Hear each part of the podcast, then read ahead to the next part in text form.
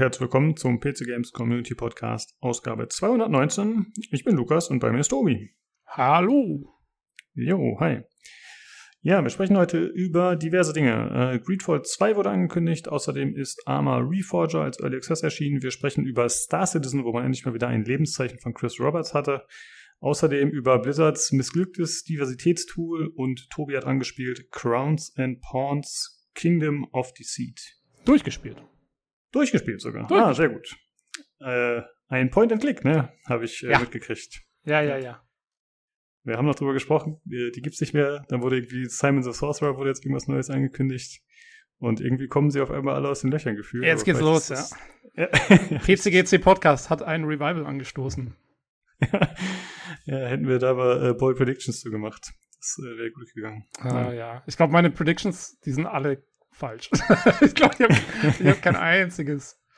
Aber, naja. Ja, das mit Squadron 42 in diesem Jahr scheint ja auch nicht mehr zu klappen. Ja, da wollte ich auch, da wollte ich später noch drauf hinaus. Aber ich meine, ey, sonst wären sie ja nicht bold, ne? Das ist ja, eben. das ist ja ein bisschen der Witz dabei. Eben, eben. Ja. Ich müsste die echt nochmal nachhören. Ich wüsste jetzt schon nicht mehr, was wir alles genau gesagt haben. Das äh, bin ich mir nicht mehr ganz sicher. Ja, gucken wir mal. Ähm, ja, was hast du so gespielt, Tobi, die Woche? Was stand an bei dir? Ähm, ich habe ähm, Halo gespielt. Halo, die Master Chief Collection. Ähm, hm. Und zwar, weil, also ich habe ja die Halo-Serie verfolgt äh, jetzt und die äh, ist wirklich nach wie vor, ich bin sehr begeistert. Eigentlich ist die Staffel jetzt inzwischen fertig. Ich habe aber die letzten zwei Folgen noch nicht gesehen, weil mein Amazon-Account zurzeit nicht funktioniert, aus irgendwelchen verstörenden, wirklich merkwürdigen Gründen. Ähm, da bin ich noch drüber, das zu fixen. aber ähm, bis zur siebten Folge, also die Staffel hat neun Folgen, bis zur siebten habe ich es geschaut und war ja wirklich, also man kann, man muss eigentlich sagen, ich war ziemlich begeistert von dem Ding. Ähm, und das hat mich jetzt natürlich auch dazu inspiriert, die Spiele nochmal anzugehen. Entschuldigung, übrigens, meine Stimme ist ein bisschen äh, irgendwie außer Phase heute, keine Ahnung, sorry. Ähm, hm. Ja, äh, hat mich dazu inspiriert, die Master Chief Collection nochmal anzugehen. Und ähm, die spiele ich äh, gerade durch und bin jetzt, also ich habe mich nochmal durch Reach und Halo 1 gequält, muss man schon fast sagen, weil die hatte ich ja schon mal gespielt und die finde ich auch, ich weiß nicht, also finde ich jetzt nicht so doll, muss man ehrlich sagen. Also Halo 1 ist halt so, ja, so klassisch, keine Ahnung, so ein bisschen Shooter-Story auch. Ich finde, da ist nicht so viel drin.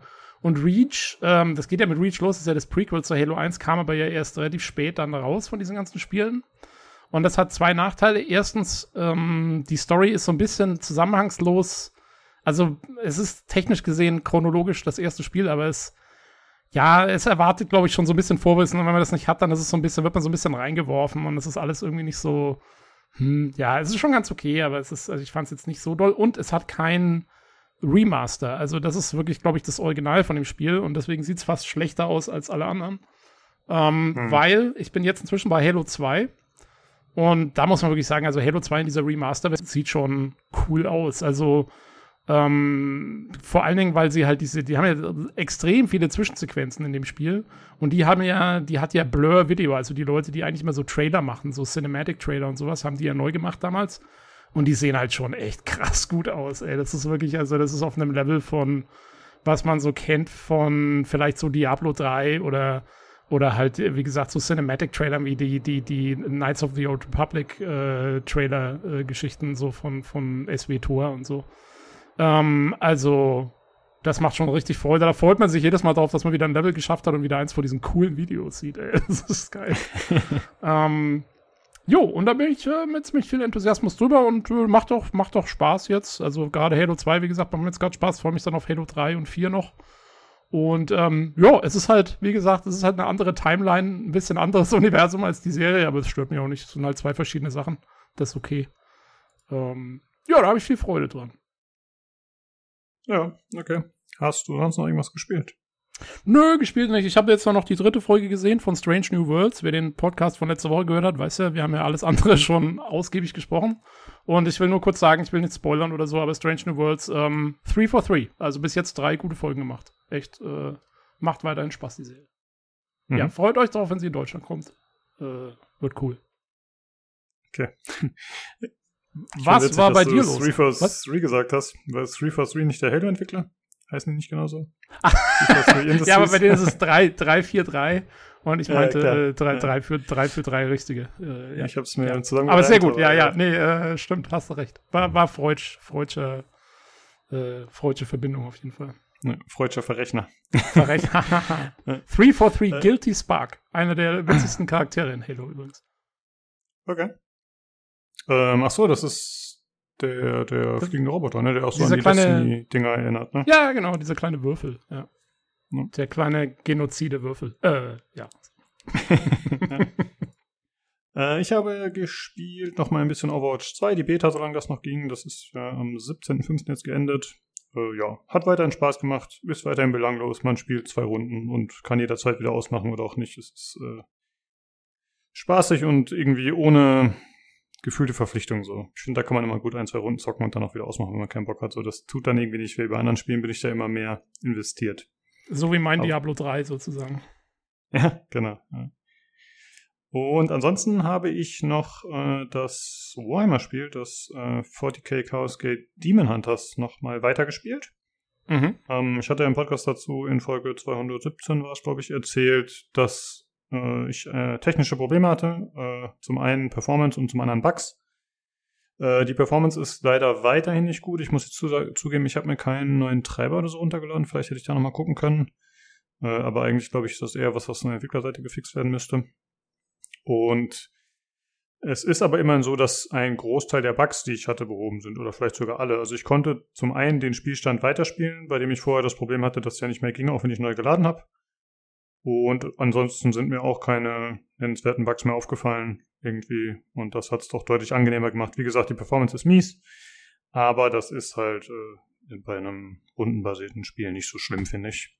Ja, ist das dann eigentlich auch so, wie, was weiß ich, man kennt es ja vielleicht von einem Stellaris oder einem Civilization, dass die Performance dann auch mit dem Spielverlauf in den Keller geht? Also, weil halt einfach so viel Zeug dann im Speicher ist und immer wieder mehr berechnet werden muss? Oder ist es von Anfang an einfach schlecht. Naja, ich habe es nicht so genau beobachtet, aber ich glaube, es ist einfach von Anfang an und auch extrem schwankend. Ne? Also ich kann, keine Ahnung, 70 Frames haben oder so, aber ich kann dann auch schon mal in der Videosequenz 7 haben, was also mm. komplett absurd ist eigentlich. Keine Ahnung, wie das sein kann, aber ist halt leider so. Ja, also ich konnte da kein wirkliches Muster erkennen, tatsächlich. Okay. Ja. Ähm, Ansonsten sind mir noch ein paar Sachen aufgefallen. Äh, zum einen, das habe ich zugegebenermaßen gar nicht selber entdeckt, sondern habe ich durch einen anderen Stream gesehen. Wenn man äh, eine Gegnergruppe aufdeckt, also wenn man die zum ersten Mal sieht, dann bekommt der Trupp, äh, der eigene Trupp, alle Aktionen refunded sozusagen. Was ja. eine recht vergebene Mechanik ist und was irgendwie dazu führt, dass man, äh, also man hat ja teilweise auch so, werden die Gegner auf der Karte schon im Schatten markiert sozusagen, so scannermäßig. Mhm. Und dann weiß man, okay, da sind sie, da versucht man alle möglichst nah an den ranzuziehen, der noch niemand aufgedeckt hat und dann geht man mit dem letzten einen Schritt nach vorne quasi und dann deckt man die Gegner auf und äh, dann kriegt man alle Aktionen zurück. Was ganz okay. interessant und nicht so äh, unwichtig ist, sag ich mal, weil man oft äh, Runden hat, die mit äh, Rundenlimits, äh, mit äh, Zeitlimits arbeiten, beziehungsweise ja, Rundenlimits. Und dann ist es natürlich gut, wenn man sich sozusagen einen weiteren Zug rausmogeln kann, wenn man so will. Ja. Ja, ähm, ähm, es verhindert halt auch so ein bisschen, das war ja teilweise bei, also bei, bei XCOM war das halt schon ein bisschen blöde, wenn du halt so mit deiner letzten Aktion halt noch so eine, so eine Truppe aufgescheucht hast, ne? Kann mich schon genau, auch noch daran erinnern, dass das schon mal passiert ist. ja, richtig. Das haben sie ja bei XCOM 2 irgendwie auch äh, behoben tatsächlich, aber stimmt. Das war bei Enemy Unknown war das sehr nervig, ja. Ähm, ja, das äh, hat, macht das Ganze auf jeden Fall so ein bisschen mehr gamey, muss ich sagen. Noch mehr als vorher, aber mhm äh, ist auf jeden Fall, würde ich auch sagen, eine Mechanik, die sozusagen intended ist. Ne? Also ist ja schon vorgesehen und dann nutzt man die natürlich auch. Ansonsten ja, ist mir noch schön, schön mit Maxen, alles. Ja, genau. Äh, ansonsten ist mir noch aufgefallen, dass tatsächlich äh, das Spiel doch noch deutlich mehr Tiefe und Varianz in den Mechaniken so hat, als ich äh, dann damals im Review so berichtet habe. Aber ist klar, nach 10 Stunden Spielzeit hat man noch nicht so viel gesehen. Jetzt bin ich bei, müsste ich mal gucken, äh, jetzt bin ich bei 27 schon, also ich habe die letzten Tage echt viel gespielt, als ich noch Zeit hatte jetzt. Und ja, da kommt auf jeden Fall noch einiges. Und tatsächlich muss ich aber auch dazu sagen, dass, obwohl diese Varianz da ist, die Missionen und das Missionsdesign vor allem eine hohe Monotonie bieten, leider.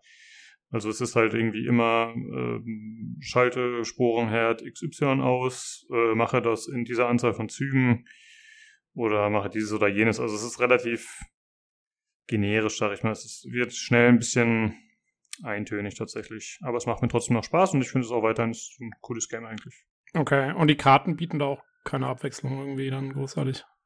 Naja, bisher nicht. Also das Tutorial war eigentlich gegen andere Gegner. Das war gegen so Blutdämonen und jetzt kämpfen wir halt die ganze Zeit gegen so Verrottete und die sind auch die, ja, so die, die Nurgle das sind halt so die offiziellen Hauptgegner, die auch halt thematisch sozusagen behandelt werden und das wird auch gut mit eingewoben. Also das gefällt mir tatsächlich sehr gut. Das ist halt immer storytechnische und lore-technische Referenzen hat. So. Das ist wirklich cool gemacht, finde ich. Das ist eine gute Einbindung. Nur, ja, wie gesagt, also diese Vielfalt der Missionsart, die lässt leider zu wünschen übrig. Und ich befürchte auch, das wird sich nicht mehr so groß ändern. Mal gucken. Muss ich mal noch ein bisschen weiter spielen. Ja, das war's so bei mir tatsächlich. Ansonsten habe ich auch nichts zu berichten. Äh, dann einmal zu der aktuellen Verlosung. Äh, wir verlosen A Tale of Two Sons, den Steam Key, noch bis zum 3. Juni. Äh, den hat Jan gesponsert aus seinem Fundus. Und ja, die Verlosung ist wie immer auf dem Discord, discord.gg slash pcgc im Verlosungschannel könnt ihr daran teilnehmen. Ja, und wo wir gerade schon bei Jan waren, würde ich sagen, äh, ach nee, sorry, ich wollte schon zum Hardware-Teil. Hörerfeedback. Und wir haben viel Hörerfeedback. Ah, Hörerfeedback. genau. Ähm, ja, wir haben äh, für zwei verschiedene Folgen, äh, ich mache erstmal das zu Folge 217 von Martin, würde ich mal vorlesen. Zwar schreibt er Hörerfragen an das Panel und die Community. Erstens, wer ist euer Lieblingsbösewicht? Zweitens, hatte das Hobby Gaming Einfluss auf eure Beziehungen, positiv oder negativ?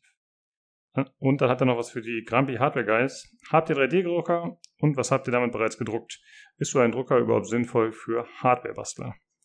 Äh, wir haben diese Frage, Tobi und ich, gerade mit Einverständnis von Jan an uns gerissen, die 3D-Drucker-Frage, deswegen werden wir die auch beantworten.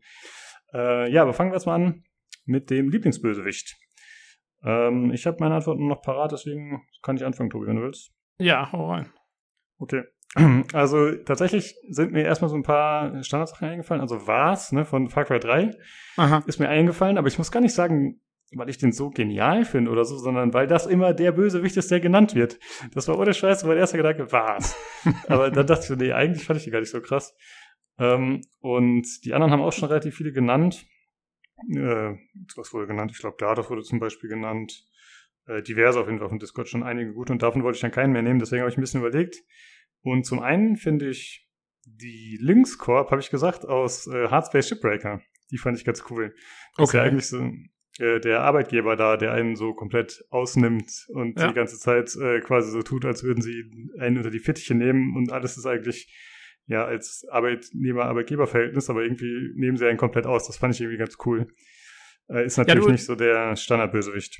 Du hattest es ja äh, nochmal gespielt gehabt, glaube ich, ne? Nachdem wir, also irgendwie so ein Jahr, nachdem wir es im Podcast hatten dann oder so. Ich habe es nicht mehr angefasst, seitdem wir es für den Podcast mal gemacht haben, muss ich zugeben. Ja, ähm, ich habe es vor ein paar Monaten gespielt, genau. Aber jetzt kommt am 25. diesen Monat ist, glaube ich, Full Release. Also oh, okay. Monat. Ja, da muss genau, man mal, weil eigentlich, äh, eigentlich war es ja ganz witzig. Und ähm, ich hatte diese Lynx-Corp, die hätte ich jetzt gar nicht auf dem Schirm gehabt, weil also in der Version, die ich damals gespielt habe, kam die ja nur in so einem Anfangsbildschirm mal vor und dann ist es halt, ja gut, du schuldest denen jetzt, was weiß ich, irgendwie für diesen Orbital-Flug irgendwie eine Milliarde Credits und jetzt geht's los. So. Also das war zwar, die Prämisse war schon witzig, aber ich hatte die jetzt gar nicht so als Bösewicht auf dem Schirm oder so. Das war halt einfach. äh, aber es ist natürlich immer so mit diesen Corporations, ne? ist ja auch in der echten Welt. Man ja, hat sie als Bösewicht dann nicht immer auf dem Schirm.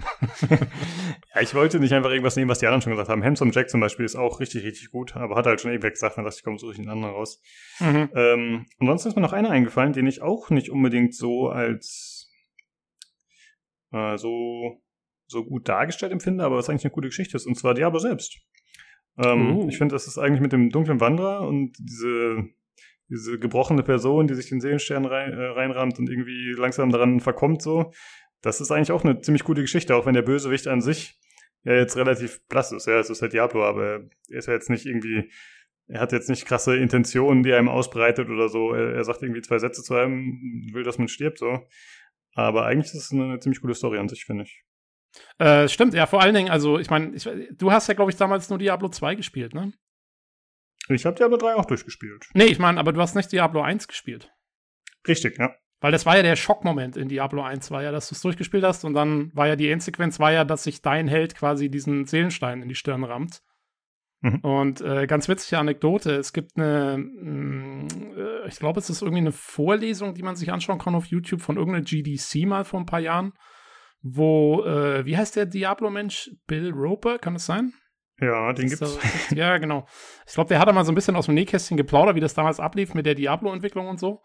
Ähm, kann jetzt sein, dass ich den falschen Namen habe, ganz ehrlich. Bin mir nicht ganz sicher. Aber, ähm, aber auf jeden Fall war es einer von den Leuten, die das damals gemacht haben. Und die haben erzählt, dass die quasi, also die haben halt dieses Spiel programmiert und so, ne?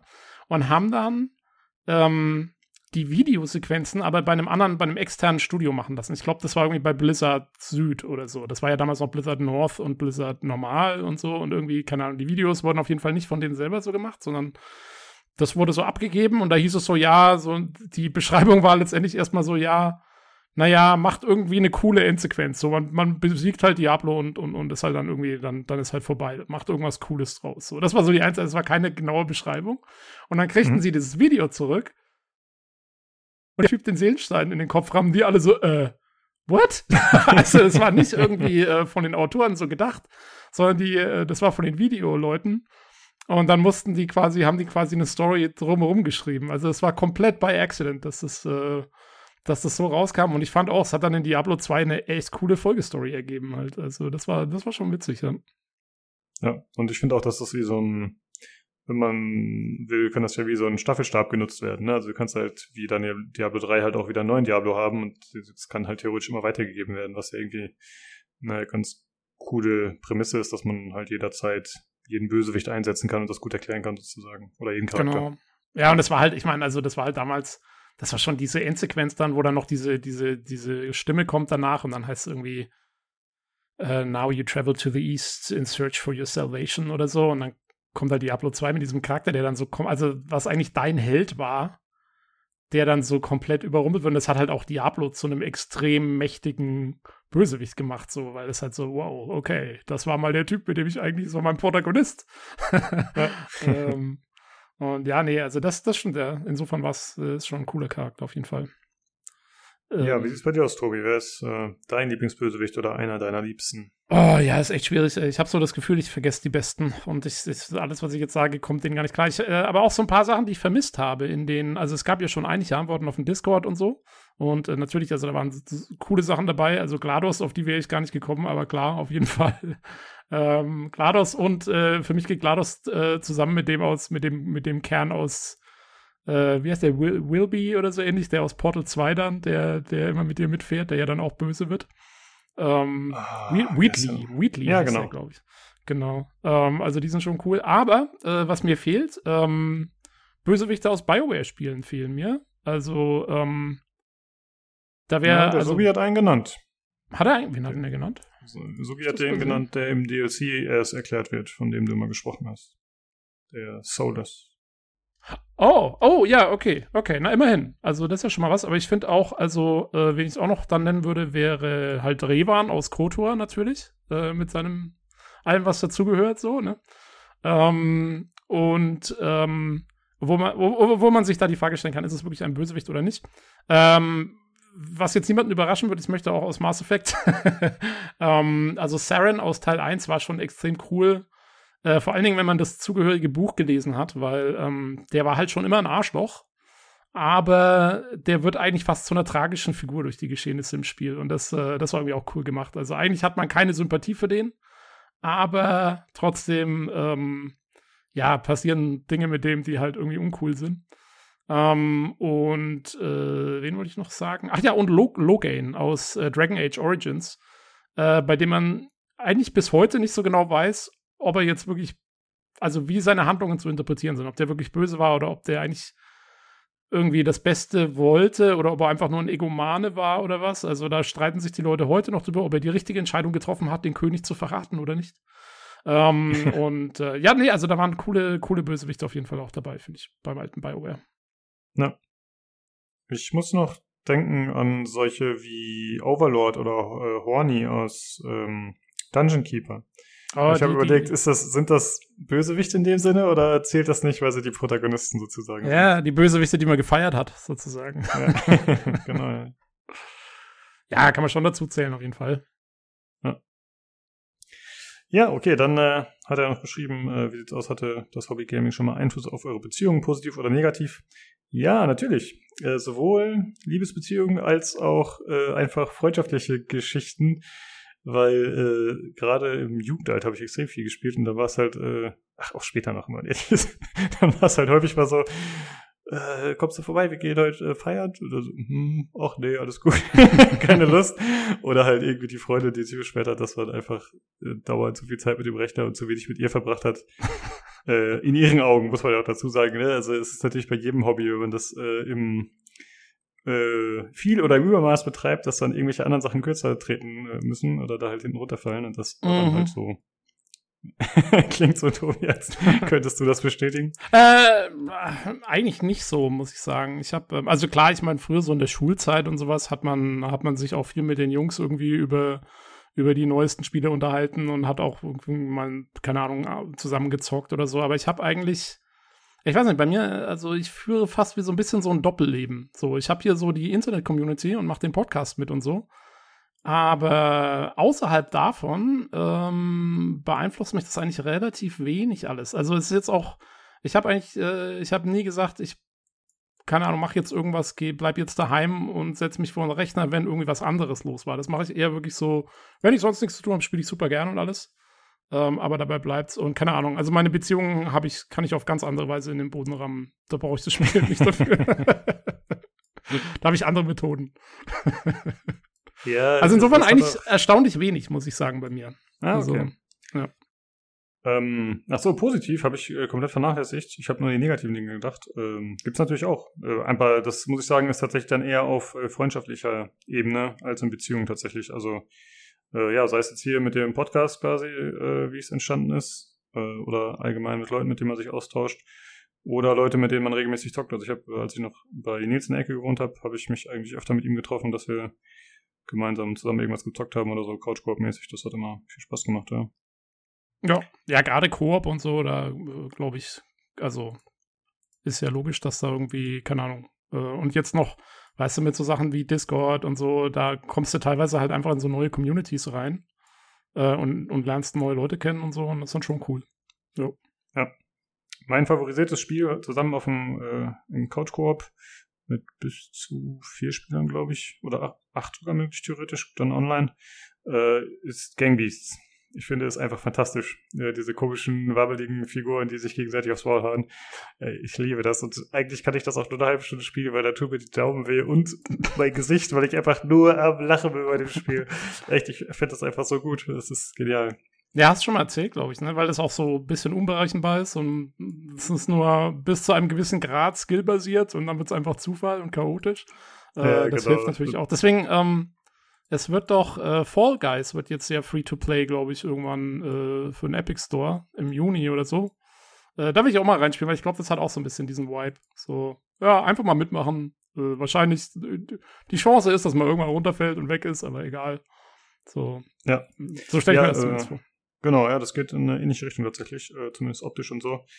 Ähm, wobei Fall Guys noch deutlich kontrollierter ist, glaube ich. Aber ja, das stimmt. Ich warte immer noch auf dieses Party Animals, das von Microsoft entweder gepublished wird oder entwickelt. Äh, das scheint auch sehr in die Richtung zu gehen wie Gang Beasts. Aber leider bis heute noch nichts von gehört. Hm. Ja, gut. Äh, ansonsten schreibt er noch was. Äh, wie sieht aus mit 3D-Druckern? Äh, habt ihr welche? Habt ihr bereits was gedruckt? Ist es überhaupt sinnvoll für Hardware-Bastler? Tobi, du hast schon ein bisschen Erfahrung gesammelt auf der Arbeit, hast du gesagt, ne? Ja, wie gesagt, wir haben uns das jetzt mal geklaut von den Hardware-Jungs, weil ähm, ich benutze die tatsächlich relativ häufig auf der Arbeit, um äh, Teile zu basteln, die, wenn wir halt, also wir haben relativ spezielle Voraussetzungen für so Setups, die wir bauen und so.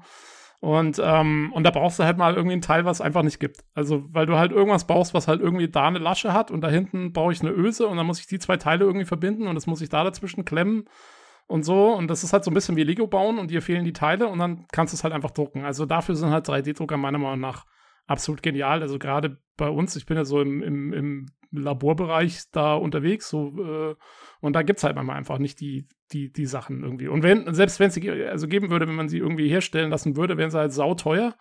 Weil wenn du das irgendwie dann von irgendeiner Fräse oder so machen lässt, die verlangen sowieso schon super viel Geld. Und wenn die noch hören, dass du irgendwie in einem Labor arbeitest und wissen, dass du öffentliche Gelder hast und eigentlich nicht selber bezahlst, dann kostet gleich nochmal zehnmal so viel.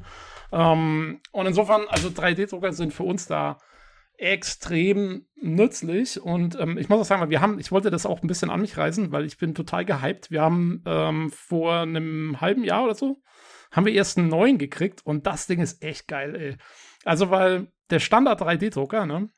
Ähm, der ist ja, funktioniert ja fast wie ein Tintenstrahldrucker. Also der, du gibst ihm das 3D-Modell und der druckt dann quasi mit so einem Druckkopf auf einer heißen Platte, spuckt der Plastik aus, erhitzt das Plastik.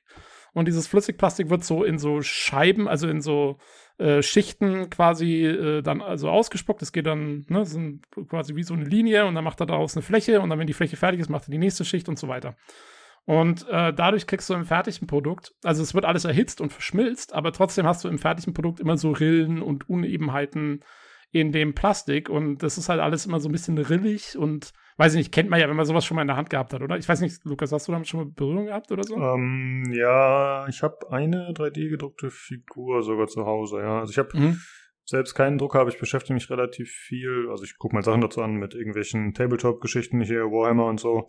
Mhm. Und äh, da ist ja 3D-Drucken auf jeden Fall ein großes Thema, ja. Ja, und du hast es wahrscheinlich, also du kennst es dann wahrscheinlich, dass es so ein bisschen so uneben ist und so ein bisschen, ja, so riffelig, ne? Die, die Außenkanten normalerweise. Wenn's genau, so je nach Qualität des Druckers äh, und Preis, ja. Genau. Und wir haben jetzt einen neuen, der ist halt, ich weiß nicht, ich will nicht wissen, was der gekostet hat. Also den hat halt unser Institut gekauft.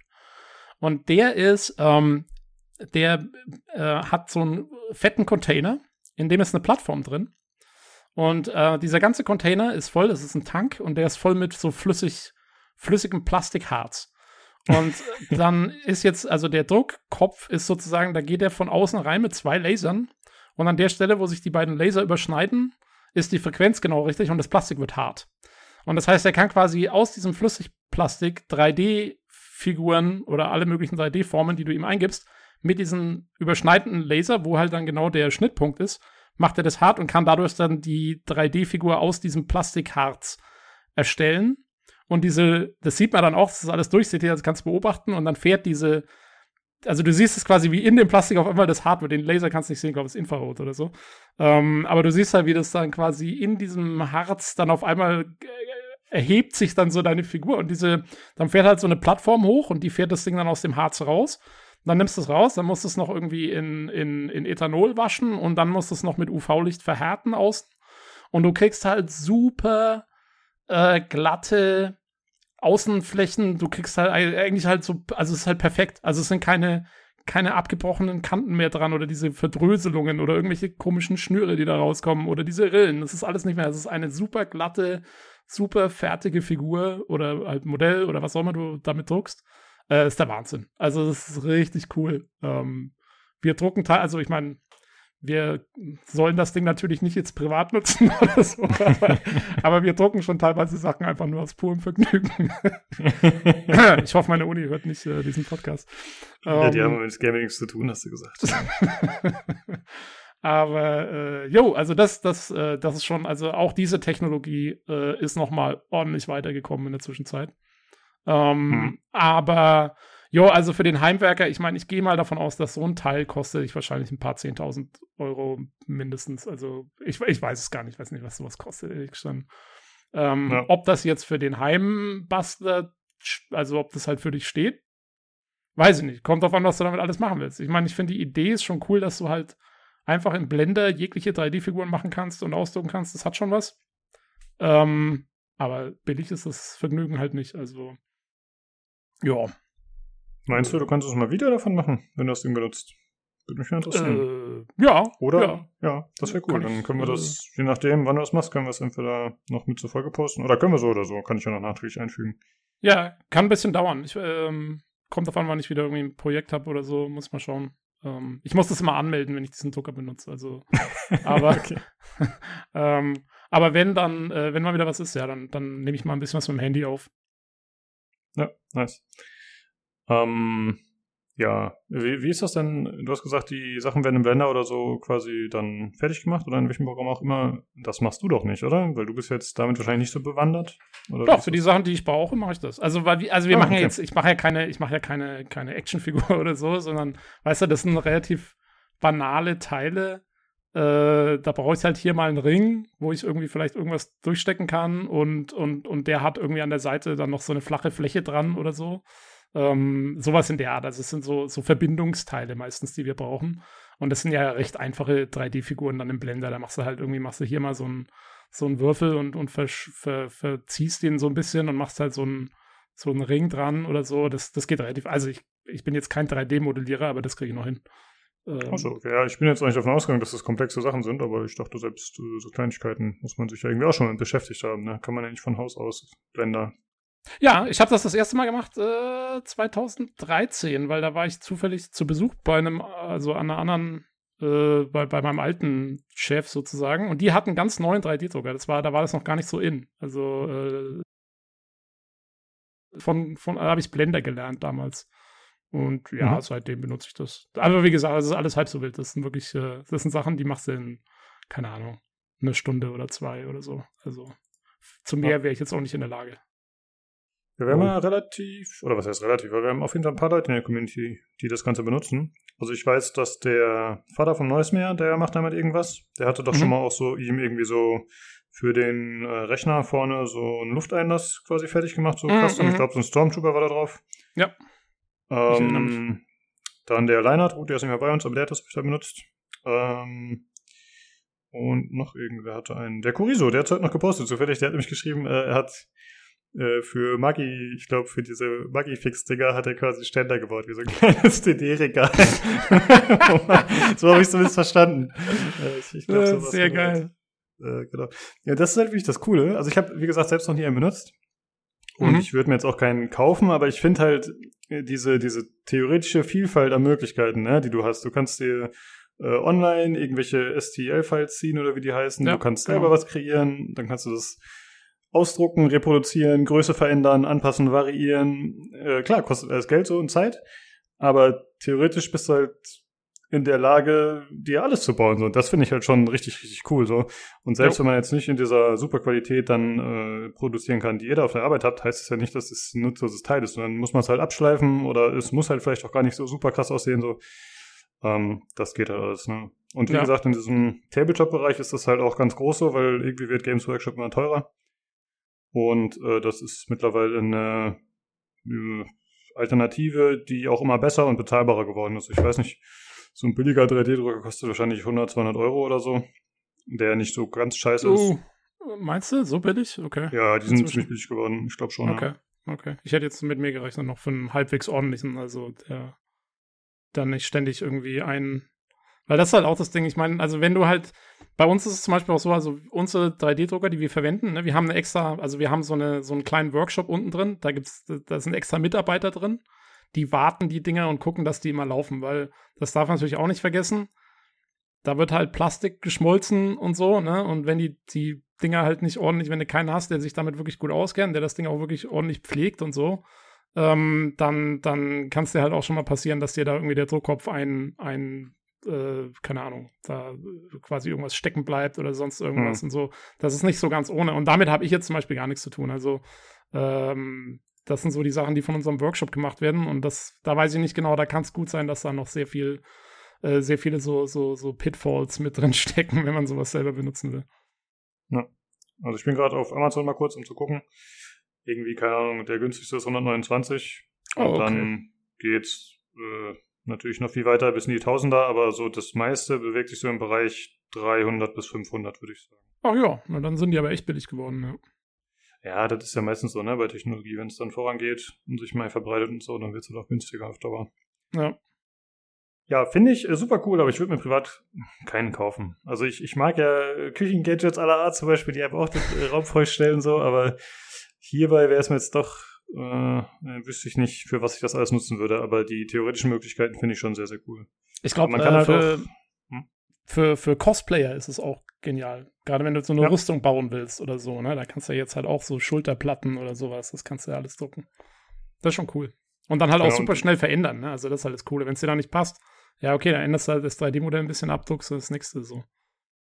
Ja, richtig. Und das gibt's halt auch alles schon größtenteils online. Ne? Ich meine, gut, ein echter Cosplayer will das vielleicht auch selber basteln, weiß ich nicht, aber äh, du findest halt super viel. Also ich hab, ich bin öfter bei Etsy und da hast du dann halt irgendwelche Leute, die Waffen aus allen möglichen Spielen, Ja. also De Destiny, bla bla bla, Mass Effect, halt alles äh, als Mhm. Files anbieten und dann kannst du es halt selber ausdrucken. So.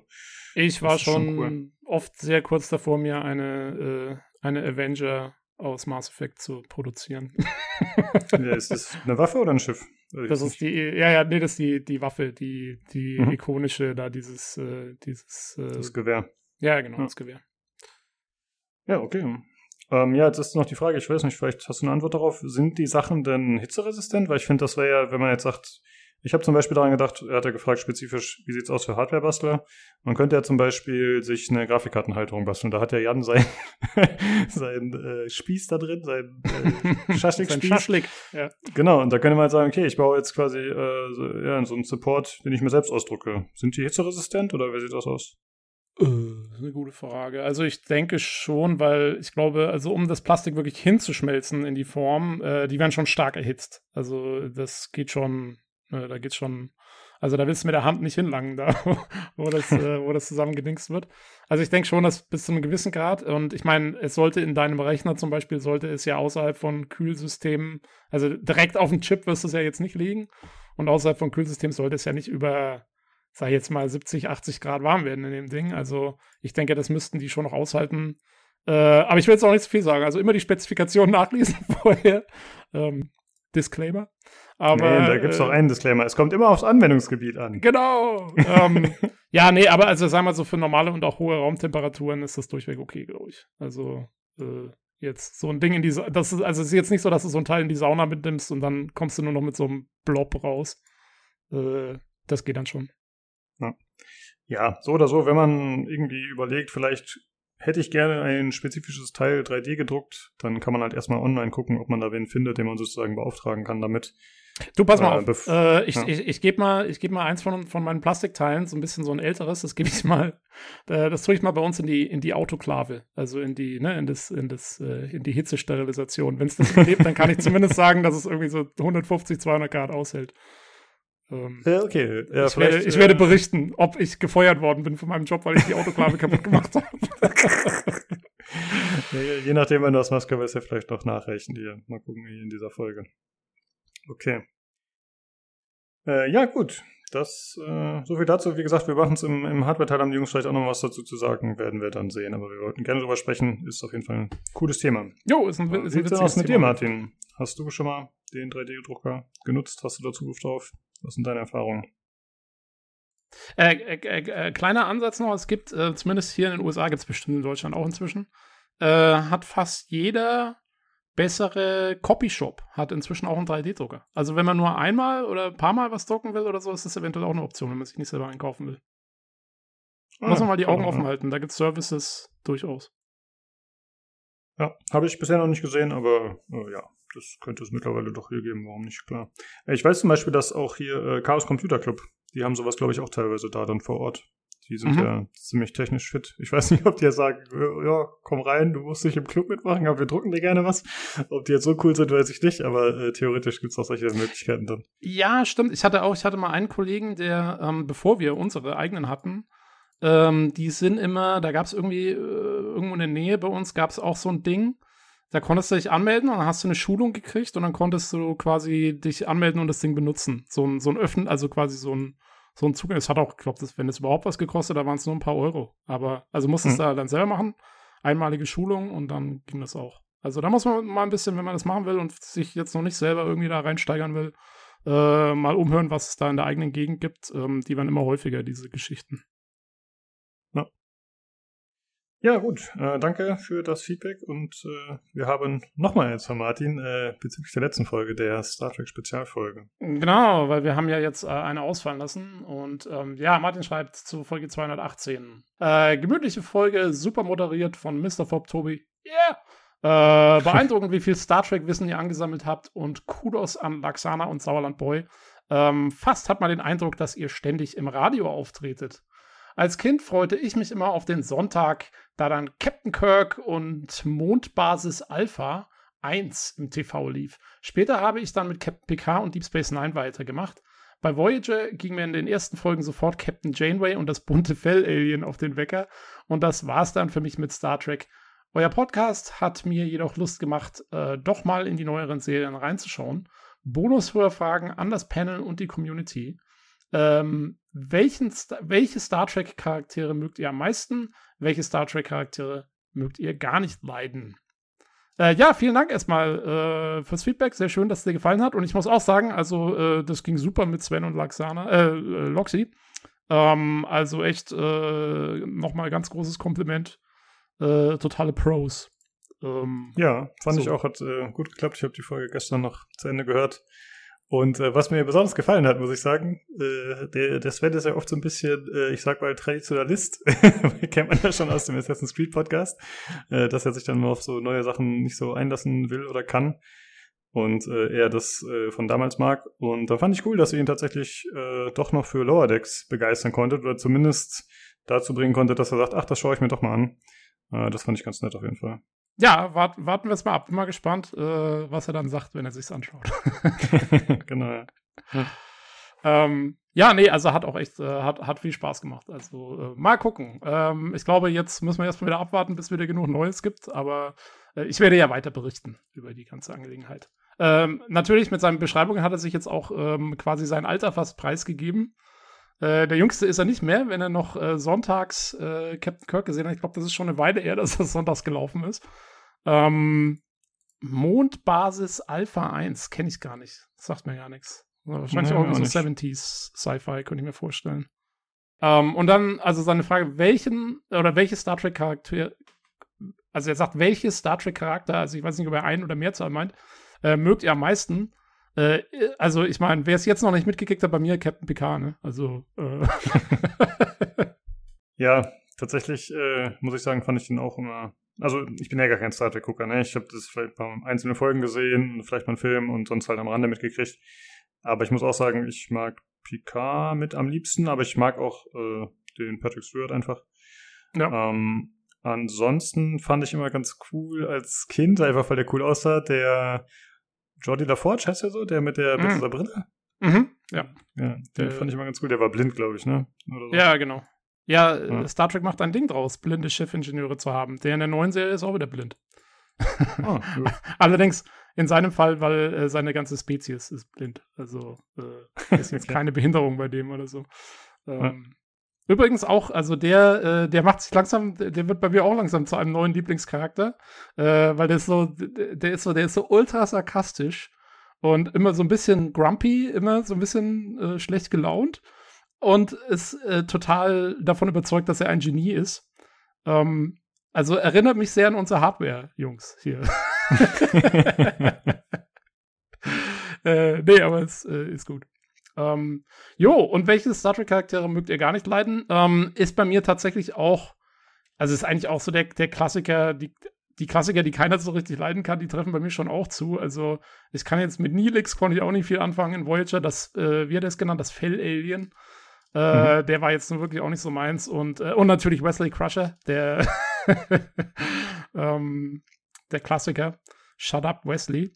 Ähm, aber äh, nee, also die, also selbst bei und selbst bei denen ist es so, mein Gott, die haben auch mal ihre Momente. Also ich habe jetzt niemanden, wo ich sage eigentlich so, der war nur immer total bescheuert. Da glaube ich, komme ich gar nicht drauf. Die meisten hatten schon irgendwas. Und, und wenn sie auch nur, wenn man sich nur gefreut hat, sie zu hassen oder so. Ähm, ja. Ja. Also da fällt mir tatsächlich keiner ein, den ich so richtig schlimm finde. Dafür bin ich einfach nicht genug mit den Charakteren vertraut. Ja, ja. Jo, ähm, gut. Dann, äh, also vielen Dank fürs Feedback und äh, dann warten wir auf das zu Folge 219. Das geht wie am Fließband hier.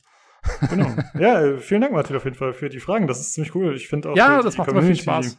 Ja, für uns und die Community ist auch sehr engagiert. Ne? Schreibt halt auch immer im Discord an alle quasi und dann äh, sieht man halt, was die Leute so äh, davon halten. Was sind ihre Bösewichte? Mögen sie Star Trek? Ja, nein. Das finde ich tatsächlich ganz cool. Also der Hörerfeedback-Channel ist dadurch sehr äh, wiederbelebt worden. Sehr stark. Ja, nee, ist echt cool. Also gerne weitermachen. Genau. Äh, und wir haben noch von Freezer eine Rückmeldung auch zur Star Trek-Folge. Eine sehr schöne Spezialfolge. Lob an den gesamten Cast, war wirklich angenehm und interessant, euch zuzuhören. Sowohl bezogen auf die inhaltlichen Zusammenfassungen als auch auf die subjektiven Einschätzungen, Bewertungen. Ich bin nicht wirklich Star Trek-affin, habe die Filme geschaut, äh, neu und alt, äh, Discovery 1 und 2, äh, Staffel 1 und 2, PK und als Kind den Start von Voyager mitbekommen. Aber ja, nicht wirklich verfolgt. Ja, stimmt, das ist schon einiges. Ja. Ähm, trotz meines geringen Wissens oder gerade deshalb hat mir Lower Decks grundsätzlich auch ganz gut gefallen und mein Star Trek Allgemeinwissen hat für die meisten Referenzen ausgereicht. Habe zufälligerweise letzte Woche ein Mini-Rewatch aller Star Trek-Serie gestartet. Okay, anscheinend haben wir doch ein Fan hier. Äh, ich schaue mir von allen abgeschlossenen Serien die erste und die letzte Folge an. Ah, interessant. Okay. Krasser Ansatz. Äh, ja, Abschließend super Spezialfolge, die selbst ohne großen Star Trek-Bezug unterhalten hat. Äh, ja, kann ich tatsächlich nur zustimmen. Also ich fand auch, ich, wie gesagt, ich kenne mich ja mit dem Thema gar nicht aus. Und es ist dann trotzdem, finde ich mal ganz interessant, die Leute zu hören, darüber reden zu hören. Besonders Lower Decks, muss ich sagen, hat mich äh, begeistert, weil ihr auch so begeistert über die ganzen Referenzen und so gesprochen habt. Ja. Das äh, klang sehr, sehr cool auf jeden Fall. Und ich bin ja auch Futurama-Fan, da hast du ja auch schon mal mir ich öfter darauf hingewiesen, äh, dass bestimmte Szenen auch Star Trek-Referenzen sind, die mir natürlich absolut verborgen geblieben sind teilweise. Ja, ich hatte ja Futurama mal angefangen letztens, äh, hab's dann irgendwie nicht mehr weitergeschaut, ist aber eigentlich noch auf dem Plan. Also ich habe jetzt nicht aufgehört, weil ich keinen Bock mehr hatte, sondern eher, weil irgendwie, keine Ahnung, es war zu viel anderes Zeug. Aber hm. ähm, ja, da ist, da ist auch, ja, da ist sehr viel Cooles, Cooles drin. Aber also Lower Decks ist halt wirklich, ich meine, das ist halt, äh, das ist halt vollgestopft einfach. Das ist krass. ja, also ich finde das Coole ist halt, ne, theoretisch könnte ich es wahrscheinlich auch schauen und äh, je nachdem, ob ich den Humor mag, finde ich es auch witzig so. Ja. Aber wenn man dann halt ein wirklicher Fan ist, äh, beziehungsweise dann sich diese Videos anschaut, die du genannt hast, die YouTube-Sachen, äh, wo das dann alles nochmal quasi aufgerollt wird, was da so Referenzen sind, dann ist es natürlich äh, cooler Fanservice, ne, der nochmal doppelt zieht. Ja, auf jeden Fall. Und die, also die, äh, diese Videos, die ich da verlinkt habe, auch, ähm, die kann man auch anschauen, wenn man jetzt nicht so der Superfan ist und einfach mal da sitzen und staunen, was da alles, was da alles drinsteckt halt. Finde ich ja. schon gut. Ja, okay, dann äh, vielen Dank euch beiden für das Feedback und ich denke mal, je nachdem wie lange es dauert, aber wahrscheinlich wird es eines Tages wieder eine Star Trek Spezialfolge geben. Das ist jetzt tatsächlich das Thema, was am meisten als äh, als äh, monothematische Folge sozusagen abgehandelt wurde. Dreimal. Ja, naja, es lag halt auch daran, dass jetzt wirklich halt so viel Zeug rauskam und ähm, ja, mal gucken. Also ich meine, die letzte war ja auch, ich glaube, die letzte war von Ende 2018, jetzt ist 2022, also äh, wir sehen uns wieder, wenn Star Citizen raus ist oder so. okay, das dauert ja. Äh, oder? Ja, da sprechen wir gleich noch drüber. Keine Ahnung. Es wäre doch mal eine gute Zeitrechnung. Wir sehen uns in einem Zehntel Star Citizen. ja, okay, dann äh, kommen wir jetzt tatsächlich zum Hardware-Teil.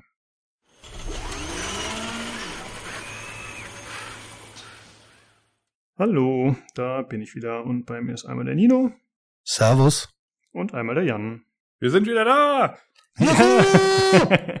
genau, äh, wir alle, ja. Wir hatten ja alle eine Pause, was ganz nett war. Äh, und ich hoffe, ihr habt die Zeit gut genutzt. Jan, was hast du so gespielt in der Zeit? Haha, ich habe verhältnismäßig viel gespielt. Ich habe Avengers gespielt, äh, war da bis zum gewissen Grad auch begeistert. Also, weil das ist halt vom Produktionsvalue ist es halt krass. Also diese Hauptkampagne, äh, so die letzte Mission, wie die endet, das ist schon äh, richtiger Crystal Dynamics Bombast. Also das ist so, weiß ich, wie bei Shadow of the Tomb Raider, wenn die dann irgendwie im, weiß ich, dritten Teil dann irgendwelche Tempelanlagen und dann flieht und alles stürzt ein und explodiert. Also äh, das macht tatsächlich schon Laune.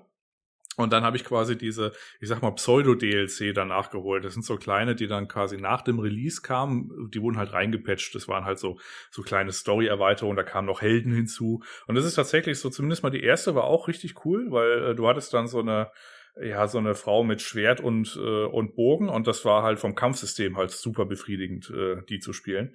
Und beim zweiten war das so ähnlich. Und beim zweiten war das aber so ein bisschen doof. Ich hatte quasi noch offen so ein vakanter DLC und ich glaube, das war der vorletzte und letzte. Und ich war dann quasi bei einem und da gab es dann einen Endbus, äh, so in der Endzeit. Und äh, der Endboss, der war aber zu stark. Also ich habe es auf easy gestellt und der hat aber so einen AOE-Move gehabt, wo man quasi springen musste. Und ich habe das ja allein gespielt. Das heißt, meine drei anderen Begleiter, also äh, Co-Helden, äh, Co das waren NPCs und die sind nicht in die Luft gesprungen. Das heißt, er hatte halt regelmäßig gewonnen hittet, wenn der halt irgendwie so enraged ist, äh, weiß ich, mit einem Drittel seines Lebens. Und dann hat er mich halt totgehauen. Und das habe ich dann irgendwie, weiß nicht, dreimal probiert. Und das ist auch ein, ein relativ langer Bossfight. Und dann habe ich halt gesagt, ja gut, dann machen wir es halt nett, weil ich farm hier jetzt nicht für das dusselige Spiel. Ich habe einfach das Avengers-Deal äh, deinstalliert und das war's dann für mich. Also ich bin dann quasi bei äh, so einem Bossfight gestartet, habe dann später noch auf Reddit geguckt. Also die Leute kamen dann auch irgendwie so zu dem ähnlichen Ergebnis, dass sie irgendwie gesagt haben, also weiß ich, sie hätten, also die waren dann schon auch von den Charakterwerten her deutlich weiter als ich dann und hätten dann irgendwie gesagt, also sie hätten da irgendwie kein Land gesehen und äh, fanden es jetzt so ein bisschen seltsam, weil ähm, weil gerade bei so Service-Games äh, diesen komischen Pinnacle-Content, äh, also um da quasi das, das krasse Loot zu bekommen, das kann man ja machen, dass man das hinter irgendwelchen krassen Missionen äh, ver, äh, versteckt. Aber das ist halt die Kampagne, das ist so das Tutorial-Gebiet, so das kann man halt so durchmachen wegen der Story. Und es sollte einem dann nicht so irgendwie so, weiß ich, so Widerstände geben. Also finde ich zumindest, weil das kommt ja erst dann noch. Und das fand ich so ein bisschen seltsam. Und dann habe ich jetzt mir das andere Ding mit Wakanda jetzt auch nicht mehr angeguckt, weil ich dann einfach pumpig war. Naja. Ne. Ja, sehe ich tatsächlich auch so. Also es ist ja Quatsch, wenn das anfangs schon so fordernd ist. Zum einen, weil die Leute ja vielleicht alleine spielen und zum anderen ja vor dem Hintergrund, dass das Spiel eh nicht so viele Spieler hat.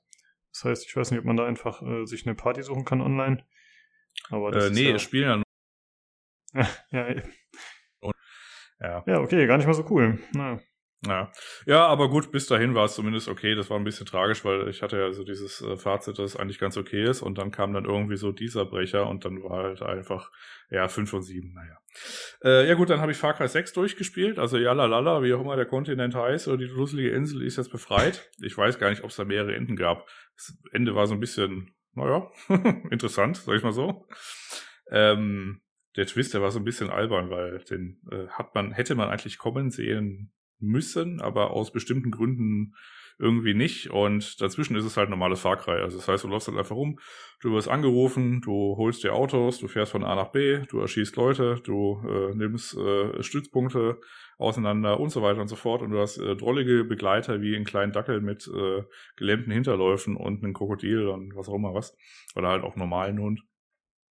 Und äh, ja, kämpft sich da so durch mit äh, drolligen, äh, ich sag mal, semi-lustigen Charakteren. Es gab so ein paar Totalausfälle, ein paar waren ganz okay. Es war ein kurzweiliges Erlebnis. Also ich habe da jetzt aber auch nicht, ich weiß nicht, wenn How Long to Beat irgendwie 18 Stunden, ich glaube, ich habe es irgendwie, weiß nicht, in 16 oder so abgerissen, weil ich da tatsächlich nur die Hauptmission gemacht hat, weil ich da keine Lust hatte auf diese komischen, es gab dann noch so Nebenmissionen, die, ja, ach so, Yarana oder so hieß der Kontinent oder die Insel da, äh, das waren so Geschichten, aber die waren halt noch schlimmer als äh, Assassin's Creed. Also die waren halt e-, echt super kurz und vom von der Story oder vom Story Fluff auch so ein bisschen albern.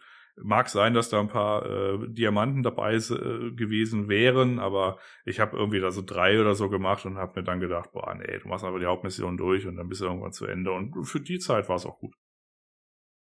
Ja, ich glaube, die Insel heißt Yaman oder Yanan. Naja, irgendwie sowas. Ich stimme allem zu, was du sagst. Und dann habe ich noch Trek to Yomi gespielt. Äh, ich glaube, weiß nicht, How Long to Beat sagt irgendwie, weiß ich, vier, vier, fünf Stunden. Ich hab's, weil ich ja wusste, ich hab's in einem, äh, also weiß ich, ich weiß nicht, ob du dich daran erinnern kannst. Ich habe ja gesagt, boah, das sieht hakelig aus, das sieht hakelig mhm. aus. Und das ist auch hakelig. ähm, ich habe das in, in, dem Podcast gehört, dass äh, jemand meinte, ja, dieser Artstyle, wie man das so durchgeht, das ist schon super cool, aber das Kampfsystem, das macht halt einfach keinen Spaß. Und deswegen habe ich es direkt auf Easy gestellt, äh, mich da irgendwie so durchgeschnetzelt. Du musst trotzdem noch aufpassen, gerade bei so Bossen oder sowas, dass du dich nicht irgendwie, weiß nicht, in einer Endless-Combo irgendwie, so einer Infinity-Combo irgendwie, äh, weiß ich, an die, an die Wand nageln. Ähm, aber es ist dann verhältnismäßig ähm, widerstandslos. Und dann hat man Zeit, einfach die, äh, das coole Art-Design zu genießen. Und dafür war es eigentlich dann auch äh, kurzweilig genug, da so zwei, drei oder in dem Fall mal so drei Stunden durchzumachen. Hat man das Ende gesehen. Das reißt jetzt auch von der Story keine Bäume aus. Also wenn man mal irgend so ein, äh, weiß ich, Japano irgendwas Film gesehen hat oder mal, weiß ich, irgend so eine äh, weiß ich, ein Buch von Holbein ist auch nicht kreativer. also das ist äh, einfach, also man weiß eigentlich sofort, ah, du bist natürlich der Junge, dann bist du in einem Dorf, was passiert? Das dusselige Dorf wird natürlich angegriffen, ne? Und dann hast du natürlich deinen Widersacher und den musst du natürlich, ah, bla bla bla bla. Dann gibt's auch noch was mit Jenseits und also you name it. Also wenn ich da so drei Brocken hinwerfe, dann kannst du die Story im Wesentlichen rezitieren. Aber äh, Art Design ist cool und äh, da einfach mal so von links nach rechts durchzulaufen, um sich das eben anzugucken. Und es gibt auch ein paar coole Ideen ta tatsächlich gerade zu Ende hin, es wird's nochmal richtig gut. Ähm, ja, ist äh, ganz nett, reißt aber keine Bäume aus. War das im Game Pass? Äh, ja. Ah ja, okay, das ist ja dann passend für so ein Spiel. Sehr gut. Ja, genau, das ist, äh, ja, das ist passend. Ja, dann habe ich noch Grounds and Pawns, da kommen wir später zu, gespielt. Und dann angefangen, äh, sage ich dann nächste Woche wahrscheinlich mehr Life is Strange. Und zwar True Colors. Ist auch seit, weiß nicht, kurzem oder seit kürzerem im Game Pass. Und da habe ich jetzt quasi so das erste Kapitel oder so durch. Das ist also der erste Tag. Ich kam, ich kam quasi gerade in die, in die, in die Stadt an und konnte mich so ein bisschen eingewöhnen, konnte mir so ein paar Sachen angucken, ähm, die Voreinstellung von dem Spiel war auch drollig. Also ich habe das ja oben auf dem 4K-Fernseher mit, äh, Fernseher mit einer 2070 Super gespielt. Und es hat erstmal alles auf sehr hoch mit Raytracing angemacht. Ich so, Moment mal, Spiel. ich glaube, du, du überschätzt so ein bisschen. Aber äh, die erste Szene ist tatsächlich richtig fordernd und dann ging es einigermaßen. Ich habe es dann einfach so auf die Voreinstellung, wie es dann irgendwie so gemacht hat, äh, also das vorgeschlagen hat, wieder zurückgestellt. Äh, die arme 2070 äh, die leidet das sehr und presst sich da irgendwie so ihre knapp 30 Frames raus. Aber es ist jetzt auch kein Spiel, wo man irgendwie, weiß ich, Headshots treffen muss. Von da habe ich es jetzt einfach so gelassen. Und äh, das ist natürlich, das hilft natürlich äh, dem, äh, dem Spielefotografen, wenn das halt besonders, äh, besonders hübsch ist. Und da habe ich jetzt auch ein paar Screenshots gemacht und dann mache ich dann weiter und da freue ich mich auch schon ein bisschen drauf. Ja. Ja, ich habe mir die ganzen äh, Screenshots jetzt angeschaut, die du gemacht hast. Und ich fand gerade Avengers sah auch ziemlich nice aus. Und hier Life is Strange gefällt mir auch sehr gut tatsächlich, ja. Ja, okay. Äh, Nino, wie sieht's bei dir aus? Was hast du gespielt die Woche? Ähm, Escape from Tarkov, aber nur ganz wenig. Ich hatte die Woche tatsächlich relativ wenig Zeit. Nur Freitagabend EFT gespielt. Das war cool. Gibt wieder irgendein Event. Irgendwer ist irgendwo und tut irgendwas. Ähm, wird langsam ein bisschen langweilig. Spielerzahlen sind aktuell so kurz vorm Vibe relativ weit unten. Ähm, merkt man auch deutlich, die Ladezeiten in Maps, bis die Maps vollgeladen sind mit fünf bis zehn Spielern, dauern deutlich länger. Du sitzt dann schon mal fünf, sechs Minuten und wartest darauf, ähm, dass das Spiel losgeht. Das nervt ein bisschen. Aber ansonsten war tatsächlich okay. Hatten äh, viel Spaß. Ähm, ähm, jemand bei uns im Discord, der die letzten neun Jahre sein äh, äh, sein Arbeitszimmer renoviert hat, war wieder da. Tschechei, Grüße gehen raus. Ähm, seit 2013 das erste Mal wieder auf dem Discord. Ähm, und mit dem haben wir ordentlich EFT gespielt. Das war sauber, okay, keine großen Sachen. Und ähm, ich hatte tatsächlich einen Nachmittag äh, sehr viel Zeit, habe äh, mein Headset, das äh, mich normalerweise normalerweise kontinuierlich begleitet, Headset falsches Wort, ähm, meine Kopfhörer ähm, abgelegt, habe die Nahfeldmonitore angemacht und habe äh, Nachmittag Far Cry 6 gespielt. Und ähm, die, die Story ist logischerweise extrem dünn, ist ein Far Cry, hätte ich nicht anders erwartet. Ich bin massiv enttäuscht von der Grafik, die mich ein bisschen an das, äh, an Far Cry 2 erinnert. Ich weiß auch nicht, warum ich da so enttäuscht bin, aber wenn ich dann in, ein, in irgendwas schaue, was rund sein sollte und es hat 19 Ecken stattdessen, dann bin ich traurig. Ähm, läuft aber erstaunlich gut auf allen massiven Einstellungen, die man so dem Ding geben kann. Ähm, das funktioniert gut und ansonsten genieße ich es mit äh, Danny Rocha ähm, durch Yara heißt die Insel übrigens. Ähm, ah. Um das nochmal, um das nochmal kurz zu klären, ähm, mit dem Auto zu fahren und äh, sie hervorragend bei äh, Ricky Martin, glaube ich, äh, Livin La Vida Loca mitsingen zu lassen. Es ist herausragend. Das ist wirklich ein, ein cooles Ambiente, was sie da geschaffen haben. Der Rest ist halt völliger Blödsinn. Ähm. Ja, typisch Far Cry mittlerweile, ne? Kann man fast schon sagen. Aber ja. Also am meisten hat mich aufgeregt, es gibt irgendwann ein Scharfschützenvisier, was man zwischen sechs und zehnfach umschalten kann. Ähm, und wer auch immer Far Cry designt, hat keine Ahnung, was eine sechsfache oder eine zehnfache Vergrößerung ist. Ja, also die sechsfache ist ungefähr zweifach und die zehnfache ist ungefähr, naja, 3,5-fach vergrößert. Das regt mich immer wieder so auf, das könnt ihr euch gar nicht vorstellen. Da gebe ich so viel erworbenes, unglaublich lange erworbene Materialien für dieses äh, Visier aus und dann kann ich genauso gut nebendran gucken, ohne ins Visier zu gehen, weil es genauso aussieht. Ja, okay, das ist ziemlicher Bullshit, wenn man sich darauf verlässt. Das stimmt. Ja, ich habe weite Teile des Spiels mit, äh, irgendwann habe ich äh, versehentlich, war ich in Stranger Things drin und am Ende gibt's dann eine Waffe, ich glaube, die heißt der Genosse oder so, das war auch so ein äh, äh, eher so eine, eher so eine Knifte, wo man so ein, so, eher so ein Seitenvisier hat, was so für die kurze und halt so, ne, also halt, so, wo man so seitlich das, also eins ist oben drauf, eins ist seitlich. Und das habe ich tatsächlich dann äh, weite Teile damit durchgespielt und am Ende habe ich irgendwie eins in einem Krokodilgehege gefunden und damit quasi dann die letzten drei Stunden. Ja. Mhm. Ja, okay, war ja einiges tatsächlich. Na gut, jetzt ist ja natürlich schon durch, aber theoretisch könnte er, glaube ich, auch im Koop spielen, ne? Müsste ja auch wieder gehen. Ja, Ja, kann man machen, weiß nicht, aber wie, Matt, weiß nicht, wie äh, spannend das Spiel ist. Doch, Matt war Ja. doch motiviert, oder? Das ist absolut richtig. Die letzten zwei haben wir äh, so durchgespielt und es war zumindest kurzweilig. Also Ja. Far Cry 5 war im Koop tatsächlich witzig. Ja, okay, dann äh, kommen wir mal zu der Frage von Martin. Wir hatten die im Maincast schon beantwortet, aber da die speziell an euch gestellt war und ihr da auch noch vielleicht ein, zwei Sachen zu sagen habt, äh, ja, nochmal die Frage bezüglich der 3D-Drucker. Nutzt ihr 3D-Drucker? Habt ihr sie schon benutzt? Was haltet ihr davon generell? Und findet ihr sie geeignet, um damit irgendwie hardware-technisch was anzupassen? Jan, wie sieht's aus? Ja, nee. ja, also ähm, es ist äh, halt eine interessante Technik. Also ist halt, äh, ich, also für die meisten ist es halt eine nette Spielerei. Ähm, ich habe auch so einen Kumpel, der hat auch so immer so diesen deutschen Ingenieursansatz. Das heißt, der hat da irgendwie, weiß ich, so ein kleines Problem, was man irgendwie, weiß ich, ob bei eBay äh, oder irgendwie Amazon für 2,50 Euro lösen könnte, aber er holt sich dann natürlich das Gerät, um das zu produzieren für, drei- für 600 Euro oder so. Ne? Äh, Dann ziehe ich immer, immer äh, damit auf. Ähm, für den Normalsterblichen, wenn man da jetzt nicht hobbymäßig dahinterher ist, ist wahrscheinlich die Antwort, ja, ist so semi-sinnvoll und deswegen hat sich die Frage für mich auch nie gestellt, weil ich einfach da kein Anwendungsgebiet für habe. Ich gehe jetzt nicht so durch mein Haus und denke mir, also ich, ich bin ja ein Mensch, ich habe meine Grafikkarte, die wird gehalten von einem Spieß. Das war ein Holzspieß, den habe ich quasi mit einem Seitenschneider zurechtgeschnitten und seitdem ist der Saar seit, weiß ich, anderthalb Jahren oder so und verrichtet seinen Dienst. Da hätte ich mir natürlich auch ein Bracket äh, machen können aus einem 3D-Drucker, aber ich habe halt den Spieß gewählt, den Weg des Spießes. Deswegen habe ich diesen 3D-Druckansatz äh, da für mich jetzt äh, nicht irgendwie verfolgt, vor allem weil ich ja auch weiß, da ist diese, diese ganze Software-Geschichte und äh, dieses, äh, dieses Gedöns hier mit, mit, ja, mit den Düsen und so weiter, das war mir alles zu viel, zu viel Hickhack dafür, dass ich kleine Plastikteile irgendwie produziere. Hm. Also okay, ich habe ähm, ich habe logischerweise immer Angst, dass äh, Jan und ich unterschiedlicher Meinung sind. Das passiert aber ähm, erstaunlicherweise sehr selten. Vor allen Dingen nicht in diesem Part. Ähm, also ich habe nicht die geringste Ahnung, wozu man einen 3D-Drucker benötigen sollte.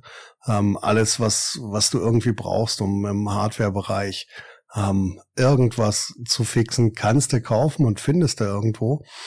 Ähm, und das Anwendungs, der Anwendungsbereich für mich wäre so klein, dass ich gar nicht wüsste, was ich damit, damit anfangen sollte. Grundsätzlich würde ich auch versuchen, Dinge aus Plastik in meinem Leben so gering wie möglich zu halten, wenn ich es nicht unbedingt muss. Ähm, da bin ich eher für Dinge, für Dinge aus Metall oder dann halt Holz. Ähm, nichtsdestotrotz habe ich äh, in, in meinen Lebensjahren, die ähm, deutlich vorangeschritten sind, noch nie den Gedanken gebraucht äh, oder gehabt, äh, genau jetzt hätte ich einen 3D-Drucker benötigt, um dieses spezifische Problem, das ich habe, zu lösen. Ja, wir haben äh, lustigerweise schon Jans Spieß angesprochen und haben gesagt, äh, ja, eigentlich hätte er sich ja dann da einen Support draus äh, selbst drucken können, hätte er irgendwas machen können. Ja, oder er hätte sich einfach für, für 10 Euro einen Support gekauft. Also das äh, ist ja nur klar, dass er das nicht wollte. Ja, ja, natürlich. Ja. Ja, das äh, gibt's halt auch wieder was, was man, äh, vor allem auch wesentlich besser.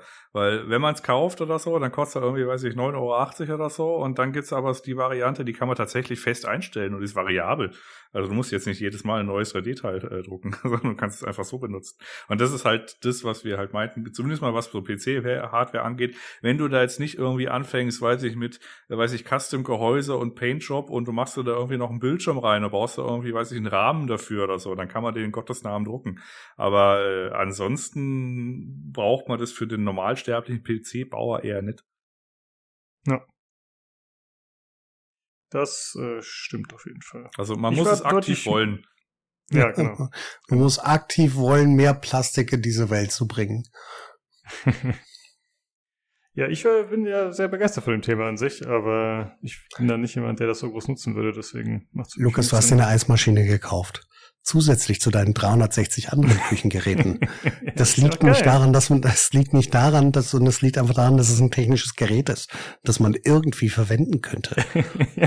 ja, es ist wichtig, dass es äh, nur sehr einseitig gebraucht werden kann. Es darf nicht zu multifunktional sein. Ja.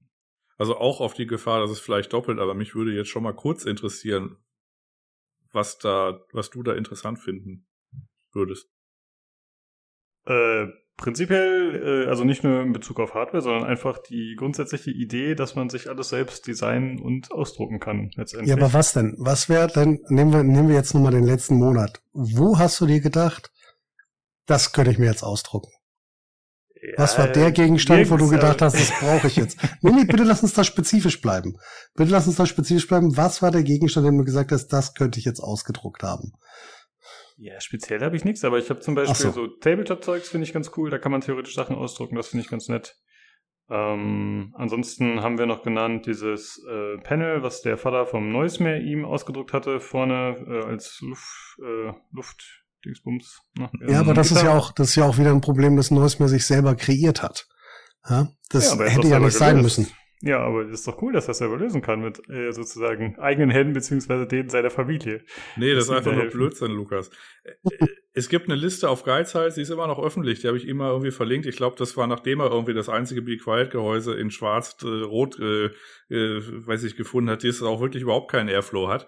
Und das hat er dann quasi gefixt, indem er da quasi so, weiß ich, so, ja, so ein Panel gemacht hat. Das ist ja auch nett, dass der alte Herr das gemacht hat, aber weiß ich, vielleicht hat es ihm ja auch ein bisschen Lebenszeit gekostet oder so, weil er quasi dann einen Tag lang irgendwie dran, dran irgendwie rumgefuhrwerkt hat. Aber die einfache Möglichkeit wäre gewesen, einfach, weiß ich, das P400A oder das P500A von Fantex zu nehmen, da wäre der Lack gegessen. Äh, ja. Oder der Lack getrunken, der Lachs. Oder die, oder die gleiche Variante als DX-Variante, die tatsächlich ja, DX, einen, ja. einen, einen wunderschönen Mesh-Grill vorne hat. Er hat sich halt aktiv dagegen entschieden ja, und damit ein Problem kreiert, für das er einen 3D-Drucker brauchte, um es zu lösen. Ja, ich merke schon, da, da kommen wir nicht zusammen. Ich finde 3D-Drucker cool und ich kann mir auch äh, anderes Gebiete vorstellen. aber, aber, aber, aber, aber du hast keine Argumente, du hast keine Argumente. Ja, doch, natürlich. Man kann Teile herstellen, die man haben will. Man kann sich ja, aber für, aber, aber, aber für was? Für Spaß an der Freude als Hobby. Ach so, so wie du rechnest ja, okay, baust, kann man ist, auch sagen, dann das, das, sind, das ist in Ordnung. Ich ja. wollte gerade sagen, also das ist ja auch wieder in Ordnung und dann muss man aber auch dazu stehen. Also sprich, das ist ja auch das, was ich ursprünglich gesagt habe. Wenn man da auf Bock hat oder so, dann ist es okay. Aber sich nicht einreden, dass es irgendwie, weiß ich, einem äh, Nutzen ich, hat. Einen Nutzen hat oder ja, teilweise ja schon, aber halt irgendwie in seinem, weiß ich, Alltag hilft oder so. Also das ist halt, weiß ich, zu fünf oder zu 99 Prozent wahrscheinlich muss man da Bock drauf haben ist halt maximal ja. eine, net, eine nette Spielerei, außer man hat tatsächlich einen Use Case. Und die wenigsten Leute haben tatsächlich einen Use Case dafür.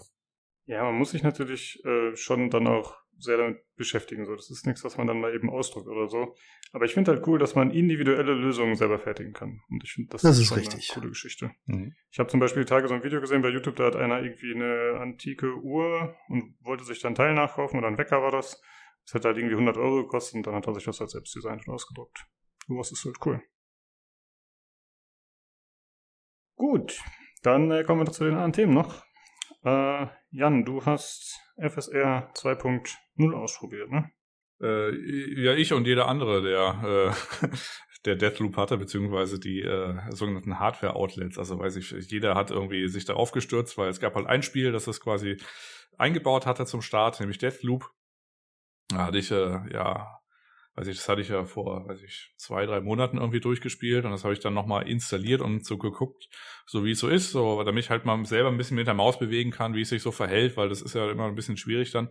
Äh, weiß ich, auf, auf YouTube-Videos hast du immer so die Kompression, die da reingrätscht und aus äh, den Bildern kommt es nicht so wirklich rüber.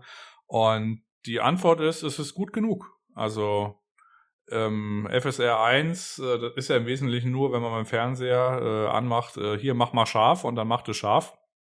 Ähm, ein bisschen elaborierter wegen dieser UI-Geschichte, weil das quasi im Renderprozess mit drin ist, lange Rede, kurzer Sinn.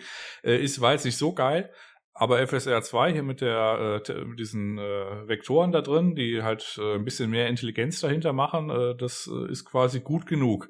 Also für äh, du merkst immer noch natürlich einen Unterschied, weiß nicht, dass der DLSS Bildaufbau irgendwie, weiß nicht, im Maschendrahtzaun äh, in 700 Meter Abstand äh, besser ist, äh, ist korrekt, ja. Aber im normalen Spielbetrieb ist es quasi gut genug und dann bleibt es jetzt halt noch abzuwarten, wie sehr es Verbreitung findet oder wie sehr es Anklang findet oder wie sehr es halt eingebaut wird. Mhm. Aber es ist zumindest wesentlich besser als FSR 1.0. Ja, und Mehr gibt's auch nicht so viel zu sagen. Der quasi der dritte im Bunde von Intel, der wurde ja auch mal irgendwann äh, angekündigt. Äh, Intel ver äh, verfolgt wieder einen anderen Ansatz, eher so den in Nvidia-Ansatz. Die haben da auch quasi in dem äh, in den Grafikkarten, die irgendwann kommen, man weiß es nicht, irgendwann werden sie vielleicht kommen. Da kann ich gleich zu Nino äh, leiten. Äh, der haben da also die haben da quasi Hardware drin für diese Technik, diese dann quasi die quasi jetzt kommen sollte und weiß ich, bis vor drei Tagen oder so hat auch der Spieleentwickler von äh, dem äh, richtig guten Spiel, das ist übrigens nicht gut, äh, Dolmen, hat dann quasi gesagt, nee, nee, wir bauen das drin. Und dann hat dann Intel dann den wahrscheinlich, weiß ich, einen Tag vorher oder weiß ich, direkt danach angerufen und so, nee, ihr baut das nicht ein. Ficker.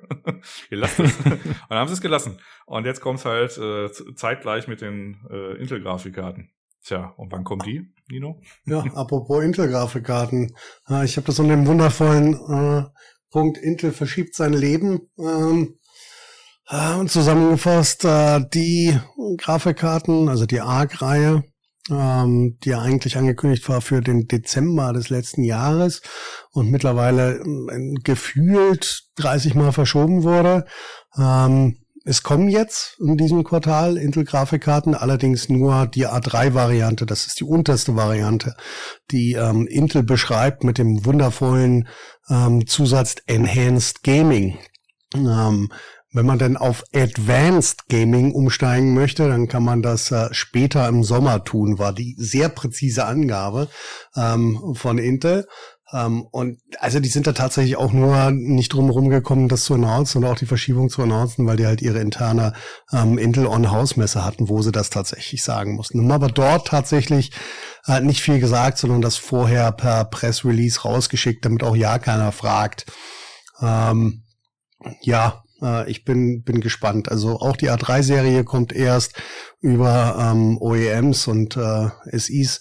Ähm, und dann haben wir auf jeden Fall schon mal einen Ansatz, wenn die irgendwann Ende diesen, diesen, dieses Quartals kommen. Ja, ist schade. Ich hätte mich gefreut, wenn es ein bisschen eher kommt.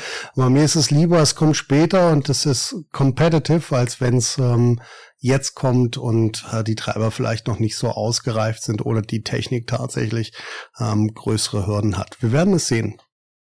Ah, also Was sind OEMs und SIs nochmal bitte?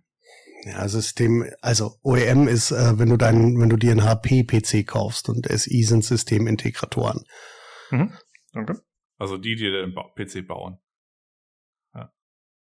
Ähm, ja gut, kompetitiv ist natürlich immer so, äh, ja, so eine Sache. Also, also letzten Dezember wäre der perfekte Zeitpunkt gewesen. Und da hätte man auch nicht so viel Leistung oder also da, da hätte man gar nicht genau. gut sein müssen. Man müsste man es hätte gereicht, wenn man da gewesen wäre. Und es wird jetzt halt, wird jetzt halt ich meine, das ist logisch, das ist richtig, was Jan sagt. Also es wird jetzt immer schwieriger. Die können mit ihrer, mit ihrer Technik können sie maximal mit der aktuellen Technik im Mittelklassebereich mithalten von AMD und Nvidia. Und die Frage ist halt, wie schnell denn der nächste Sprung kommt oder ob das überhaupt dann noch so notwendig ist oder ob ähm, zumindestens aktuell, wo Hardware ja verfügbar ist und auch Grafikkarten zu einem adäquaten Preis, ob das dann tatsächlich noch so Beachtung finden würde, wie, wie gesagt, äh, letzten Dezember. Hm. Ja gut, äh, auf der anderen Seite, also nämlich auf der roten Seite des Hardware-Lebens, äh, es kam ja tatsächlich die 50er-Serien raus, also quasi alles, was irgendwie AMD an Grafikkarten äh, auf den Markt geworfen hat, also weiß ich, 6900 XT, 6800, 6700 und, und so weiter, das geht so weiter fort. Da gibt es jetzt 50er-Serien, also das heißt, es sind nicht mehr äh, 6900, sondern 6950. Und da haben wir irgendwie seit zwei Wochen dann immer drüber so ein bisschen schwadroniert. Äh, die wurden tatsächlich dann irgendwie getestet. Ich habe auch irgendwie gar nicht mitbekommen, beziehungsweise ich hatte irgendwie vergessen, dass die tatsächlich ja noch rauskommen müssen und getestet werden müssen. Äh, weil im Grunde wusste auch jeder vorher schon, wie es war. Die verbrauchen nämlich ein bisschen mehr Strom und ein bisschen schneller und genau so ist es.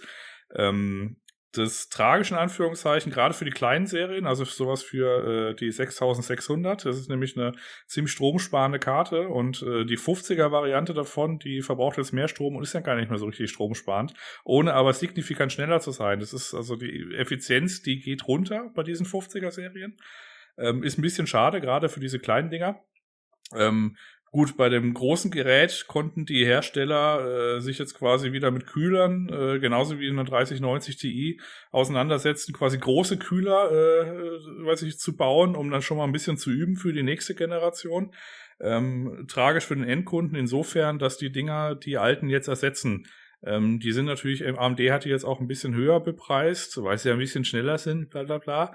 Also der, ich sag mal, der Ehrenmove wäre gewesen, die UVP gleich zu lassen. Ähm, gut, aber gerade bei AMD, die, sind jetzt nicht so gefragt wie Nvidia, da wird's der Markt richten. Also ist halt jetzt, äh, ja, ist halt quasi das Line-up einmal kurz vor der Ziellinie ausgetauscht worden. Also kurz bevor es ausläuft, wurde es halt nochmal ausgetauscht, äh, kann man zur Kenntnis nehmen. Äh, für die Leute, die das dicke Zeug wollen, ist die Preis, ist, ist, ist die Empfehlung nach wie vor, ist wahrscheinlich nicht ähm, weiß ich, wird wahrscheinlich nicht so gut sein, äh, beziehungsweise wird man sich wahrscheinlich dann ein halbes Jahr später drüber ärgern, wenn man dann quasi das nächste Dickschiff hat. Äh, für die, die im mittleren Preissegment unterwegs sind, da sind äh, im Gegensatz zu ähm, Nvidia-Karten sind tatsächlich auch die kleineren AMD-Karten irgendwo um die UVP. Wenn man unbedingt jetzt einen PC hat oder so und da jetzt mit der Leistung zufrieden ist, kann man da vielleicht mal zuschlagen, wenn man irgendwie mal ein Sonderangebot hat. Ansonsten haben wir jetzt zur Kenntnis genommen, okay, wenn man mehr Strom reintut, wird es ein bisschen schneller, aber effizient ist, äh, effizient ist anders. Ja. Äh, dann hat Nvidia noch äh, quasi den Treiber äh, Open Source gemacht, äh, hier für die Linux-Leute. Da haben dann alle so ein bisschen so, hey, und dann haben wir mal so geguckt, was Nvidia vorher gemacht hat. Die haben nämlich weite Teile des äh, Treibers in den Kernel geschubst und das ist jetzt dann wieder nicht äh, von außen äh, zu sehen. Und das Ende vom Lied ist, dass man äh, quasi jetzt so einen Open Source Treiber hat, der aber äh, kaum, wo man kaum was mitmachen kann. Und es ist jetzt ein bisschen besser, aber es ist jetzt nicht so, wie man bei der ersten Überschrift irgendwie so in Begeisterung ausgebrochen. Äh, also das, hat sich jetzt äh, nicht so bewahrheitet. Also die Firma Nvidia hat auch da einen Weg gefunden, äh, die Leute noch so ein bisschen zu verkackern. das war so ein bisschen, naja. Ja, und das war's von meiner Seite. Apropos Leute verkackern, gut, dass wir da ähm, kurz rübergehen. Ähm, die unglaublich renommierte ähm, Designagentur FA Porsche. Tolle, tolle Firma. Also unter anderem, ich nenne jetzt nur mal, nenne jetzt nur mal die anderen Referenzen, zum Beispiel die Morita Zahnarztstuhlserie, die Dynamic GTT 115 Superjacht und äh, der Porsche Design Tower in Stuttgart. Hat sich gedacht, wie können wir äh, noch das wundervolle Porsche Design in die Welt bringen, außer dass wir noch ein Flugzeug bauen, die Embraer, ähm, hervorragend. Äh, wir machen folgendes, wir designen mit der wundervollen Firma Thermaltake zusammen einen Gaming-Stuhl. Ähm, ich möchte hier erwähnen, dass ich ihn hasse. Ähm, und mehr habe ich dazu nicht zu sagen. Sieht halt aus wie ein Schalensitz, in dem äh, Dr. Evil 1976 in einem James Bond Film gesessen hätte. Ähm, und genau das sind auch äh, die Berichte dazu. Er scheint tatsächlich äh, ordentlich zu funktionieren, ähm, im gleichen Maße wie die ebenfalls von der FA Porsche Design GmbH ähm, designte Compacting Tablettenpresse äh, F10i. Ähm, hervorragendes, hervorragendes Gerät, alles dazu. Und um mein, mein Rant zum Sonntag weiter zu gestalten. Moment, Moment. Du hast ähm, das Preisschild vergessen. Das kostet nämlich 1200 Euro so ungefähr. Und dafür kriegt man, ich hab, ich, kriegt man einen richtig guten, richtigen Stuhl von der richtigen Firma. ja, auf dem man auch sitzen kann, länger als zwei und, Stunden und sich nicht denkt. Oder tatsächlich irgendwas von Herman Miller, äh, Herman Miller schon auf dem Gebrauchmarkt. Das ist auch so ungefähr so die Kante. Aber fahren Sie fort. Ja, aber Herman, Herman Miller hat keine auf hochglanzpolierten Plastikeierschalen sitze, in denen du sitzen kannst. Ich bitte dich. Und vor allen Dingen hast du die nicht in Pastell Türkis. Ja? Ja, es ist schon ziemlich widerlich. Entschuldigung. Ja, das ist absolut richtig. Ähm, tja, dann hat sich noch die wundervolle Firma äh, Geil gedacht, wir machen was ähnlich Sinnvolles für diesen Gaming-Stuhl. Wir bauen nämlich, äh, wir sind wieder zurück im Jahr 2008, ähm, wir bauen nämlich ähm, kleine Lüfter in unsere äh, RAM-Module ein und nennen das dann das ganze Hardcore Gaming Memory und äh, machen das in schwarz mit roten Lüftern oder in weiß mit blauen Lüftern und freuen uns dann unsere Existenz. Ähm, Das ist hervorragend. Ich habe jetzt noch nichts ähm, zur, zur Kühlleistung dieser äh, wunderbaren Module gesehen, ähm, bin aber wahnsinnig gespannt bei Gelegenheit, wie das aussehen wird. Ähm, wie ihr hört, ich bin auch davon mäßig begeistert. Ja, äh, ihr habt mir gerade schon ein bisschen erzählt. Auf jeden Fall ein komischer Trend, dass der so wiederkommt auf einmal. Ja, Jan und ich hatten es im, im, im Vorgespräch halt kurz. Ähm, es gibt im Bereich RAM solange du nicht komplett overclocking technisch ausrastest. Ähm, nichts, was du nicht mit einem ähm, mit einem Gehäuse, das einen adäquaten Airflow hat, regeln kannst. Das gibt's eigentlich nicht. Also vor allen Dingen, es macht wenig bis gar keinen Unterschied in der aktuellen ähm, in der aktuellen CPU-Landschaft, wie massiv schnell dein dein RAM läuft. Ja, du gewinnst mit Glück ein bis drei Prozent, wenn du ähm, mit mit äh, niedrigeren Latenzen lebst und ähm, etwas äh, höher getakteten RAM mit ein bisschen mehr äh, Megatransfers. Ja, das ist richtig, aber die braucht halt kein Mensch fürs normale fürs normale Spielen und du setzt halt deinen deinen Rechner halt nur der Gefahr aus, dass er instabil wird, auch wenn du das vielleicht im Ansatz nicht merkst. Ähm, deswegen ist mir ist mir der Grund und der Sinn und der Zweck des Ganzen einfach relativ also kommt mir tatsächlich abhanden. Und wie gesagt, ich bin da bin da wieder in der Welt, als ich äh, 2008 auf meinen äh, DDR2 äh, Dominator RAM äh, zwei blau leuchtende Lüfter geklebt habe in einer speziellen Vorrichtung, die es damals nur von Corsair gab, die genauso wenig gebracht hat wie heute wie damals. Ja. Also der normal, also wie Nino schon sagte, der Normalsterbliche braucht es nicht. Also die Timings machen den Rem auch nicht heiß, sondern äh, wenn man halt besondere Timings haben will, muss man in der Regel die Spannung erhöhen.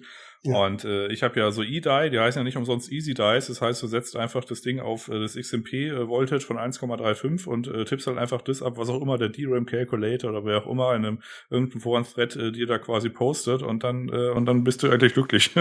äh, die andere Variante ist, du nimmst halt irgendwie, weiß ich, ein B-Die-Kit, das kostet natürlich da ein bisschen mehr. Und das ist tatsächlich auch das einzige äh, Memory-Ding, äh, äh, das Memory-Chipchen, was so ein bisschen äh, temperatursensitiv ist. Also wenn du da irgendwie, weiß nicht, 1,45 Volt draufballerst und irgendwie, weiß ich, Timing so ein bisschen hart äh, und dann ist irgendwie Sommer bei 35 Grad und dann hast du noch irgendwie in Case, was primär aus Glas besteht, dann kann es dir tatsächlich schon mal passieren, dass dir irgendwie, weiß ich, so ab 65 Grad oder so der RAM einmal umkippt, äh, der vorher stabil war. Aber dann ist die Lösung auch nicht, da irgendwie kleine Lüfter auf dem Rem zu machen, sondern die einfach ein vernünftiges Gehäuse zu machen, beziehungsweise nicht, es nicht bei der Rem-Spannung zu übertreiben und quasi an mehr, an dieser Front zurückzugehen oder dir halt ein richtiges Gehäuse mit Airflow zu kaufen. Ja. Und wir kommen, wir kommen mit dieser Conclusio immer wieder zum Ende. Kauft euch Gehäuse mit Airflow. Um. Ja, das äh, hat man hier schon oft gehört, ja. Ja, aber ist ja auch eine gute Regelung. Okay, dann äh, würde ich sagen, sind wir doch durch für heute mit dem Hardware-Teil. Äh, ja, danke, dass ihr mir am Start wart, Jungs. Das war übrigens, habe ich gesehen, die 90. Hardware-Episode. Ihr haltet das ja immer schön fest hier. Äh, also noch 10 Folgen, dann haben wir es geschafft. Okay, dann äh, vielen Dank, dass ihr da wart und wir hören uns nächste Woche wieder zum Hardware-Teil. Tschüss. Tschüss. Reingehauen.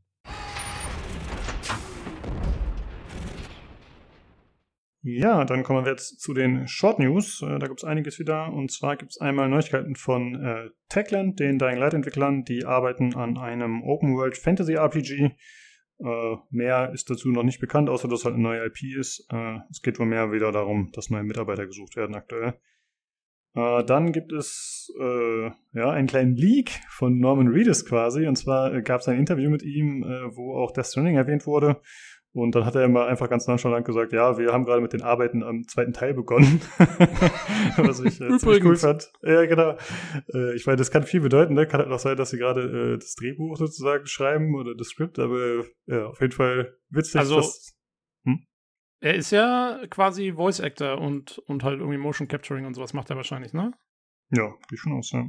Genau, also wenn der jetzt schon, wenn der involviert ist jetzt schon, dann müssten die eigentlich schon relativ weit sein. Ich glaube nicht, dass du so jemanden in der Konzeptphase schon dazu holst, oder? Ja, man weiß ja nicht, wie der da involviert ist und der ist doch dicke mit Kojima und so, weißt du? Also ich finde, wir haben gerade angefangen, das kann, finde ich, erstmal ziemlich viel heißen. So, ich würde es jetzt nicht äh, als äh, Bestätigung sehen, dass er ja schon äh, in der Kabine steht und aufnimmt so oder gefilmt wird. Ah, okay. Das meine ich nur. Ja, mal gucken. Vielleicht äh, gibt es da ja bald äh, entweder Dementi oder äh, eine Bestätigung, irgendwelche News. Mal gucken. Ja, ich müsste erstmal den ersten Teil spielen, ich habe Zeit. Äh, dann gibt es noch diverse Verschiebungen. Und zwar zum einen Test Drive Unlimited Solar Crown wurde verschoben auf 2023 und außerdem wurde äh, die Xbox One und PlayStation 4 Version gestrichen. Also Last Gen ist nicht mehr mit dabei. Äh, dann wurde verschoben Starfield und Redfall. Das wurde in einer Meldung abgehandelt. Äh, die wurden beide verschoben aufs erste Halbjahr 2023. Und das Dead Space Remake wurde versch Nee, wurde angekündigt für den 27. Januar 2023. Äh, Tobi. Das, das, das, sagt, das sagt er so in so einem, sagt er so in so einem, in so einem, in so einem News-Ton für so, oh ja, naja, und Starfield wurde verschoben. Was? äh, ja. Seid ihr wahnsinnig? Ähm, ja, ja, krass. Ja, mein, mein Highlight 2022 wird zu meinem Highlight 2023. Oder wie schaut's aus? Oder was? Ja, ja, ja, gut. Aber ich meine, ist natürlich schade und wir waren auch beide überrascht, dass es gemacht wurde, ne? weil eigentlich war das Datum der 11.11.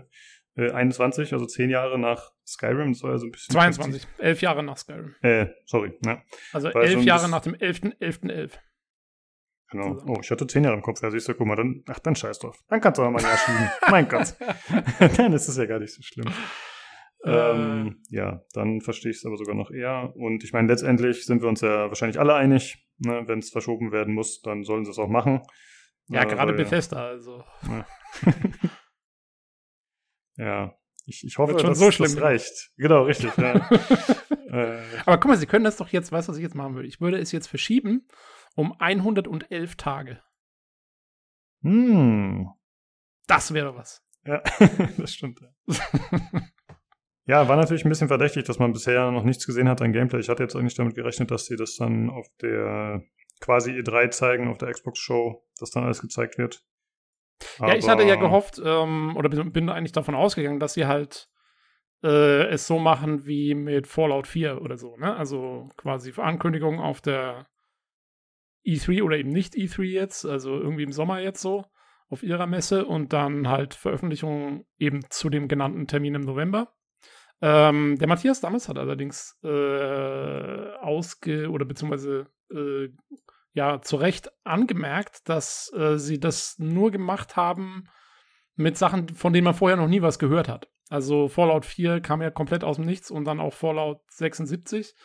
Ähm, da, da waren ja vorher, außer dass vielleicht mal irgendwie noch ein Leak da war, kurz vorher oder so, aber da, da war ja gar nichts bekannt, während jetzt zum Beispiel, also Starfield ist ja jetzt schon ewig äh, in der sozusagen in der in der äh, Public Domain sozusagen vorhanden, irgendwie so als Name. Und äh, da hätte das natürlich auch jetzt gar nicht so viel Sinn ergeben mit dieser vier Monate Marketingmasche irgendwie, äh, weil du natürlich nicht mehr diesen Splash machst dann im, hm. im, im, Juni. Aber ähm, ja, naja, mein Gott, also sie brauchen länger, äh, sie sollen sich echt die Zeit nehmen. Ich finde auch, ist halt wie gesagt ein bisschen schade, aber jetzt müssen wir abwarten, was dieses Jahr sonst noch so kommt. Gibt es bestimmt noch genug anderes. Und dann freuen wir uns halt auf das erste Halbjahr 23. Mein Gott. Genau. Ähm, kurz eine Frage noch zu Dead Space. Da gab es ja, glaube ich, so einen Stream die Tage. Ne? Hast du den zufällig gesehen? Nee, den habe ich leider auch, ah, noch auch nicht, nicht nachgeholt. Aber gab es da jetzt Gameplay? Ich habe auch, ich habe gar nicht viel gehört. Irgendwie hat auch keiner so richtig drüber berichtet, finde ich. Von ja, ich auch nicht. Aber ich, ich war noch mental im Urlaub, deswegen habe ich mich nicht so ja. und beschäftigt. Ja, ja okay. ich meine, auf der anderen Seite weißt du, das ist ein Remake. Also äh, ja. Ich, also ist jetzt nicht so spannend, das irgendwie großartig vorher zu sehen, finde ich. Halt, Hauptsache es schaut gut aus und spielt wieder so wie der erste Teil. genau. Okay, ähm, ja, aber es gab tatsächlich eine andere überraschende Ankündigung, ne, Tobi? Mhm, mhm, mhm. Ähm, und zwar äh, wurde angekündigt, dass Spiders, die entwickeln ja im Moment noch Steel Rising, dieses, äh, wir erinnern uns, ne, Roboter in der französischen Revolution äh, Actionspiel. Ähm, das ist ja, das kommt ja jetzt irgendwie, glaube ich, gegen Ende des Jahres oder so soll das noch rauskommen. Also auf jeden Fall noch dieses Jahr, glaube ich, irgendwie. Kann sein? So? Ja, kommt dieses Jahr noch. Ja. Genau. Ähm, oh, aber sie haben jetzt schon angekündigt, dass ihr Plan danach sozusagen ähm, wird sein, Greedfall 2 zu entwickeln. Und also den Nachfolger zu Greedfall, ihrem letzten großen Spiel, getestet auch im PCGC Podcast. Irgendwann, 2019 oder so. Ähm, und äh, ja, da kommt jetzt der zweite Teil. Gab es auch schon einen kleinen Cinematic-Teaser-Trailer so. Ähm, und damit soll es dann losgehen. Und geplanter Veröffentlichungstermin ist 2024. Also ja, mal gucken, ne? Vielleicht wird es auch 25. Ähm, aber ja, äh, also hätte ich jetzt gar nicht mit gerechnet. Spiders hat eigentlich vorher nicht großartig Fortsetzungen gemacht. Sie haben mal ähm, ein zweites Spiel gemacht in dem Universum von Mars Warlocks. Das hieß dann Technomancer. Äh, war aber auch kein direkter Nachfolger oder so, sondern war eher so ein, ja, halt nochmal irgendeine andere Story in diesem gleichen Universum. Ähm, und hier jetzt äh, soll es wohl so sein, also man, sie haben schon so ein bisschen verraten, ähm, im ersten Teil war es ja so, wer sich erinnert, ähm, man spielte ja Desardet, einen Diplomaten ähm, von einem, einer von drei großen Staaten auf diesem Kontinent, der auf so eine Insel geschickt wurde, äh, die so, wo so ganz viele magische Kräfte drauf gab und so und die mit kolonisieren, die, die, die diese drei Mächte gerade versucht haben, parallel zu kolonisieren. Ähm, und, und da ziemlich am Anfang des Tutorial war noch auf dem Festland und dann ging man relativ schnell auf diese Insel und auf der spielte dann dieses ganze Abenteuer ab. Äh, sich ab und das Ganze spielte sich so ein bisschen so Third-Person-Rollenspiel mit Companions und ziemlich viel Dialogen und so, so ein bisschen im Stil von einem Dragon Age oder so, aber halt eben Spiders-Level, also so Double-A-Niveau. Und ähm, im Nachfolger soll es jetzt so sein, dass man das quasi umgekehrt läuft. Also man spielt einen Eingeborenen von dieser Insel, Tir Fradi hieß die, und der kommt aufs Festland, ähm, wo, äh, wie wir aus dem ersten Teil natürlich wissen, diese, diese Pestilenz herrscht, dieses Ma Malikor heißt es in dem Spiel, und wo quasi diese drei Fraktionen so ein bisschen, ja, so wie so untergehende Zivilisationen fast irgendwie sind.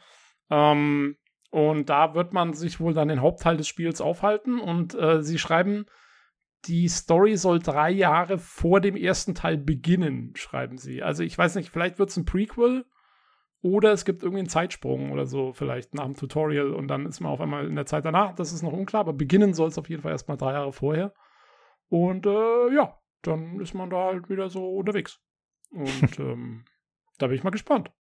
Ja, also ich finde erstmal, das ist eine coole Idee, tatsächlich jetzt so die andere Seite sozusagen zu zeigen. Ne? Also, weil mhm. es ist ja jetzt nicht so schwarz-weiß, sondern ne, jeder hat halt seine eigenen Motive und äh, Ideen und Kulturen und so. Und das ist jetzt quasi auf der anderen Seite stattfindet und dann eben, äh, ja, bei den, ich sag mal, zivilisierten Menschen kommt, äh, ist natürlich ein bisschen, äh, ja, die, die Sicht sozusagen, wie das von denen dann damals dargestellt wurde, wahrscheinlich. Ähm, ich ja, sagen, äh, vor allen Dingen, weil, also will ich kurz einhaken, weil die, ähm, diese, dieses ganze, ja, diese ganze, diese moralischen Graustufen dieser Kolonialisierung ähm, und mit diesen, mit den Eingeborenen der Insel, die da so ein bisschen überrumpelt wurden, äh, aber auch ihre eigenen Probleme hatten und auch nicht, nicht irgendwie nur so jetzt die noblen Ureinwohner waren, sondern da gab es dann auch verschiedene Charaktere. Einige haben kollaboriert, andere, keine Ahnung, also die hatten auch mal alle so ihre eigene Agenda und das war super dargestellt in dem, in dem ersten Teil. Also das war wirklich, das war für mich eins der Highlights, war, wie differenziert diese Kolonialproblematik eigentlich dargestellt wurde. Und ja, da bin ich dann auch mal sehr gespannt, wie sie es jetzt dann machen, das von der anderen Seite zu zeigen. Also ich glaube auch, das äh, gibt wieder ganz neue Möglichkeiten. Hm. Hat man denn dann im ersten Teil auch äh, einige der Ureinwohner schon in der Stadt gesehen? Ich weiß das nicht mehr genau. Klar. Ach ah, okay. in der, in der, in der Anfangsstadt. Mhm. Im Tutorial. Oh, oh, das weiß ich jetzt. Kann ich dir gar nicht mehr genau sagen. Naja, die müssen ja dann von der Logik her, müssen die ja dann auch da auftauchen, ne? Das ist ja. Ja, gut, kann ja sein, dass die irgendwie alle Gefangene waren oder versklavt oder so. Man hm, weiß ja, ja nicht, wie viele, wie viele darüber. Also kann ich nehme mal an, dass wir jetzt dann, wenn das drei Jahre vorspielt, vielleicht sind wir auch, da haben die vielleicht diese Insel gerade erst gefunden und man ist so der allererste oder so. Ich weiß es auch nicht genau. Hm. Muss man mal sehen. Ja. ansonsten muss ich sagen, wenn es ein Prequel wäre, würde ich es, glaube ich, nicht so cool finden. Also ich würde es schon gut finden, wenn es so ist, wie du angedeutet hast, vielleicht, dass es halt dann irgendwie einen Zeitsprung gibt oder so. Weil irgendwie finde ich das nicht so cool, den zweiten Teil direkt als Prequel zu spielen, aber gut.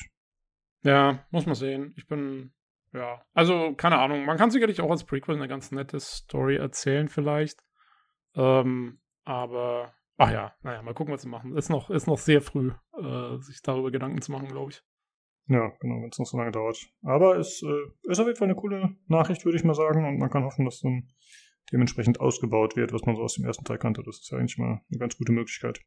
Jo, finde ich auf jeden Fall interessanter als Steel Rising, muss ich sagen. Ja. Das spricht mir nicht so an. ja, gut.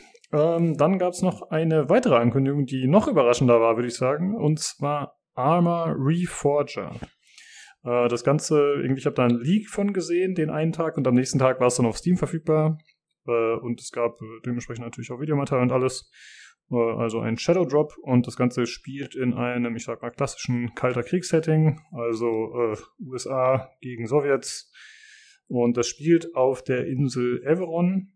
Das ist eine fiktive Pazifikinsel, die 51 Quadratkilometer groß ist. Äh, also aus heutigen Standards relativ klein. Ja, also das ist äh, tatsächlich mal ausnahmsweise nicht dieses, äh, wir haben die größte Insel aller Zeiten. Und das ist die Insel aus Operation Flashpoint tatsächlich. Ähm, ich Oh. hatte ein bisschen beim Philipp mir das angeschaut hier im Stream, im Discord. Und äh, ja, er hat ein bisschen was so erzählt, dass es tatsächlich ziemlich genau nachgebaut ist. Und das Ganze ist äh, kein richtiges Spiel, sondern es ist eher so eine Sandbox mit Multiplayer-Modus. Äh, das heißt, als Spieler muss man ja entweder einen von den paar verfügbaren Multiplayer-Modi spielen, die aber anscheinend auch nicht so toll optimiert sind bisher. Oder man sagt halt, ja, ich habe Bock, äh, Mods zu bauen oder ich habe Lust, mir eigene Missionen zu bauen, aber es gibt keinen Singleplayer oder sowas. Ähm, das Ganze dient so als äh, Zwischenschritt zu zwischen Arma 3 und 4 quasi. Ähm, das Ganze wird jetzt auf der Infusion Engine äh, basieren oder das ganze Spiel wird darin gebaut und das ist die Engine, die mit Daisy eingeführt wurde, mit der Standalone. Äh, Daisy hat ja eine, ja, auch eine Early Access Phase hinter sich sehr, sehr lange, viele Jahre. Und das war halt einer der großen Schritte, erinnert mich so ein bisschen an Star Citizen, dass da dieser, diese Umstellung auf eben diese Infusion Engine stattgefunden hat, die sehr zeitaufwendig war.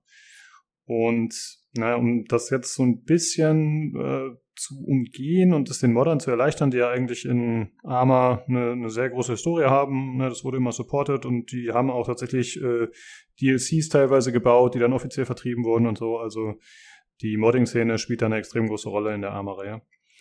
Und jetzt ist es halt so, dass äh, dieses Arma Reforger sozusagen als Zwischenschritt veröffentlicht wurde, damit die Modder schon mal damit arbeiten können. Sie können sich mit der Engine vertraut machen, sie können schon mal anfangen, ihre Mods zu portieren, sie können neue Mods kreieren und das soll dann theoretisch alles, wenn dann Arma 4 rauskommt eines Tages, dass es dann hoffentlich einfacher portiert werden kann und dass sie sich schon damit auskennen. Ähm, ja, das wird so Okay. ein bisschen äh, Das ist doch zwiegespalten. eigentlich eine ganz, sorry, das ist eigentlich eine ganz coole Idee, finde ich. Also, dass man sagt, man gibt den Modern jetzt schon mal so einen kleinen Sandkasten irgendwie, ähm, um, um sich schon mal, damit sie dann möglichst effizient mit dem neuen Ding loslegen können, wenn es kommt. Ja, Gar nicht, gar nicht dumm. Grundidee finde ich auch ziemlich cool und eigentlich auch könnte man sagen, dass das äh, ja mod- und spielerfreundlich ist, communityfreundlich. Ähm, das Ganze wird da für 30 Euro verkauft. Das weiß ich dann nicht, inwieweit Hm. das zutrifft. Also das Hm. äh, ja, ne, wird halt ganz gut Geld damit gemacht tatsächlich, äh, dafür, dass es dann eben nur so eine Sandbox ist. Also es sind die Entwicklertools, die auch die äh, Entwickler genutzt haben. Also man hat da auf alles Zugriff, das ist natürlich cool. Aber das wird dann verkauft. Was haben sie jetzt im Endeffekt damit gemacht? Ja, die Entwickler haben halt ein paar Models gebaut und eine Insel, grob gesagt so. Und äh, verticken das jetzt für einen guten Preis. Ähm, das Ganze soll noch ein Jahr mindestens im Early Access bleiben. Ähm, ich glaube, die wollen auch äh, Multiplayer-Geschichten so quasi optimieren, dadurch, dass sie jetzt halt Spieler haben, die das Ganze nutzen, weil das halt echt nicht so toll zu laufen scheint. Und das wird auch von den äh, Spielern, beziehungsweise das wird an den Steam-Reviews deutlich, wird es sehr gemischt aufgenommen. Äh, also es ist tatsächlich gemischt, ist äh, die, die Bewertung, ne, ist ja das Mixed. Und ja, da gibt es halt viele, die sich darüber beschweren, dass das irgendwie Abzocke sei und verarsche. Ja, ist man natürlich auch ein bisschen selber schuld, wenn man sowas einfach mehr oder weniger blind kauft im Early Access, anstatt sich damit zu beschäftigen. Aber man kann natürlich auch verstehen, dass die Leute sich da ein bisschen mehr erhofft haben. Ähm, ja, deswegen muss man jetzt mal gucken, inwieweit sich das vielleicht in Zukunft ändert, die Wahrnehmung davon. Äh, je nachdem, wie schnell vielleicht auch schon erste Mods erscheinen, die brauchbar sind für die Spieler. Und ob das dann vielleicht auch die, die Meinung ein bisschen umschlagen lässt und dann Leute vielleicht auch ihre Reviews da dementsprechend revidieren oder halt einfach die, die äh, frischen Reviews dann einfach besser sind in Zukunft. Ja. Ja, also es ist auf jeden Fall, muss man wirklich klar sagen, es ist aktuell nicht wirklich ein Spiel. Wenn man einfach nur äh, reinstarten will und zocken will, dann ist es schwierig. Also ich habe es mir gesagt bei Philipp ein bisschen angeschaut. Es ist halt cool, du kannst äh, Fahrzeuge spawnen, du kannst Einheiten spawnen, äh, du kannst da irgendwelche, ich glaube so kleine, ähm, ja so so so, wie soll man sagen, äh, Festungen hinsetzen. Festung ist das falsche Wort, halt so äh, befestigte Stellung sozusagen, ne? so Mhm. Sandsack-Dinger und so. Und du kannst halt auch ein bisschen Faxen machen. Also du kannst zum Beispiel, wenn du doppelt G drückst, GG, dann kannst du einen Blitz äh, an der Stelle setzen, was halt ganz cool ist. Dann kannst du auch, äh, keine Ahnung, irgendwas damit kaputt machen. Oder du kannst testen, okay, wie ist denn jetzt die Entfernung, wie gut höre ich. Du kannst generell die Engine halt einfach ein bisschen ausprobieren. Du kannst auch mit dem Fahrzeug auch rumfahren und so, aber es ist kein komplettes Spiel. Und das So, das kannst du in, im normalen Spiel machen oder in so einem Modding-Modus? Ähm, das machst du in diesem Modding-Modus, also dass du jetzt zum Beispiel den Blitz dahin setzt, das kannst du nicht mit einem Game machen, Ja. okay. aber du kannst halt äh, da zum Beispiel Einheiten spawnen und dann selbst mit einsteigen sozusagen im First-Person-Modus, aber die sind jetzt halt nicht äh, super programmiert, dass die äh, super gut reagieren oder so, die sind wohl noch ziemlich basic. Äh, Ja. So wie ich es im GameStar-Podcast gehört habe, den habe ich mir nämlich heute noch dazu angehört.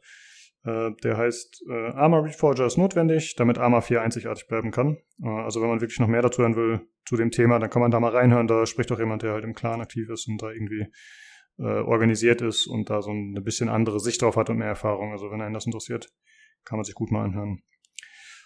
Ja, eine Sache ist noch interessant und zwar erscheint das Spiel auch für die Xbox. Das ist relativ neu, also auf jeden Fall für die Arma-Serie meines Wissens. Äh, Daisy gab es halt auch für die Xbox und PlayStation, glaube ich, auch. Und äh, das war so ein bisschen der Wegbereiter, glaube ich, einfach, dass sie sich gesagt haben, okay, äh, wir nutzen jetzt Daisy, um da schon mal rumzuprobieren. Jetzt gibt's halt nochmal den zweiten Wegbereiter und dann mit Arma 4 kann man dann hoffentlich tatsächlich auch äh, auf Konsolen spielen und das ganz, was ganz cool sein soll. Die haben jetzt ihren äh, eigen, ihre eigenen, ihren eigenen Mod-Workshop sozusagen von Bohemia. Also das läuft nicht mehr über Steam, so wie ich das verstanden habe, sondern es soll dann so sein, dass man auch auf der Konsole tatsächlich Mods nutzen kann, die halt äh, über diesen Workshop verfügbar gemacht werden kann. Kann äh, man am PC aber Steam weiterhin nutzen oder geht es dann jetzt gar nicht mehr? Ich befürchte, dass das nicht mehr gehen wird, dass es dann äh, über den Weil- laufen soll. Ja, okay, weil, weil über PC ist halt der Steam Workshop ist eigentlich schon ganz nett, ne? Also von seinen Ja, ich Features finde her und so. Ja, ich finde den auch hervorragend.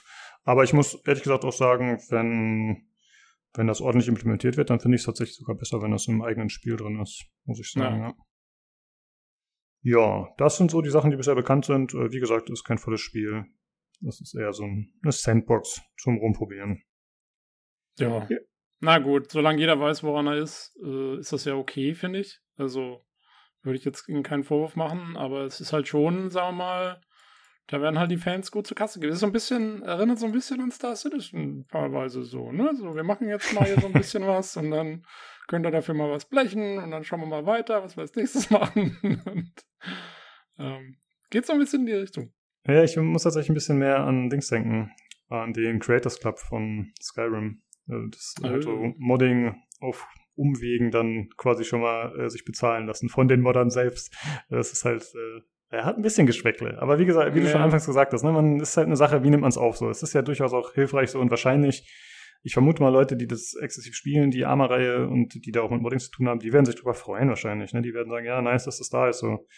Äh, größtenteils gut der Preis, weiß ich nicht, aber es ist ja, Ja, die, die ja, Grundidee Dingen- ist gut. Vor allen Dingen, wenn man sich sozusagen in der Form so ein bisschen auf Arma 4 dann vorbereiten will, was dann ja hoffentlich das nächste große Ding wird, dann, ja, dann bringt es ja auch irgendwie was. Ähm, ja, ich könnte mir vorstellen, dass da viele eher so casual, also ich weiß nicht, ob es casualige Arma-Spiele überhaupt gibt, aber jetzt Leute, die halt sowas vielleicht nicht wissen und das nur auf Steam sehen und sich alles vielleicht nicht so genau durchlesen und dann draufklicken, die werden halt sehr enttäuscht. Ja, aber, naja, also selber schuld. Ne? Eben, genau. Also den News zufolge gibt es ja einige davon. Äh, Es ist natürlich auch dieser typische Steam-Disclaimer mit Early Access und da steht auch ein bisschen was dazu, wie lange das laufen soll und was so die Pläne sind und so. Ja, ich meine, wenn man es dann kauft, ist man halt selber schuld. Entweder gibt man sich dann einen Refund, weil eigentlich dürfte man relativ schnell merken, dass das nichts ist. Oder man Hm. ist halt irgendwie auch selber schuld. Ja, Ja, RTFM. genau. Ja, äh, ja, so viel zu der überraschenden Ankündigung von Arma Reforger. Äh, dann würde ich sagen, kommen wir zum nächsten Thema. Gut, äh, ja, das nächste Thema habe ich eingebracht. Denn, also wir haben ja eigentlich mal gesagt hier im Podcast, äh, dass wir äh, ja eigentlich nicht mehr über Activision und seine diversen Verfehlungen reden wollen hier, sondern dass wenn dann überhaupt noch irgendwelchen Kurznews abtun oder sonst irgendwas äh, oder es einfach wirklich einfach nicht mehr sagen, weil weil es war einfach zu viel und es war zu bescheuert und so. Aber Sie haben es geschafft. Äh, Activision hat es geschafft, etwas so dermaßen Bescheuertes zu tun, dass ich es einfach zu lustig fand, um es für den Podcast unter den Tisch fallen zu lassen. Ähm, deswegen wollte ich das drin haben. Und zwar haben sie einen Blogpost veröffentlicht ähm, letzte Woche, in dem sie sehr stolz über ein neues Tool berichtet haben, äh, das sie im Unternehmen verwenden. Und zwar ist das ursprünglich entwickelt worden von King. Also King Media, diesem, sind es nicht auch die, die eigentlich äh, Candy Crush in der Hauptsache irgendwie verantworten und so? Das ist irgendwie oh. so dieses oh. Unterunternehmen von denen, ne? Kann sein, weiß ich nicht.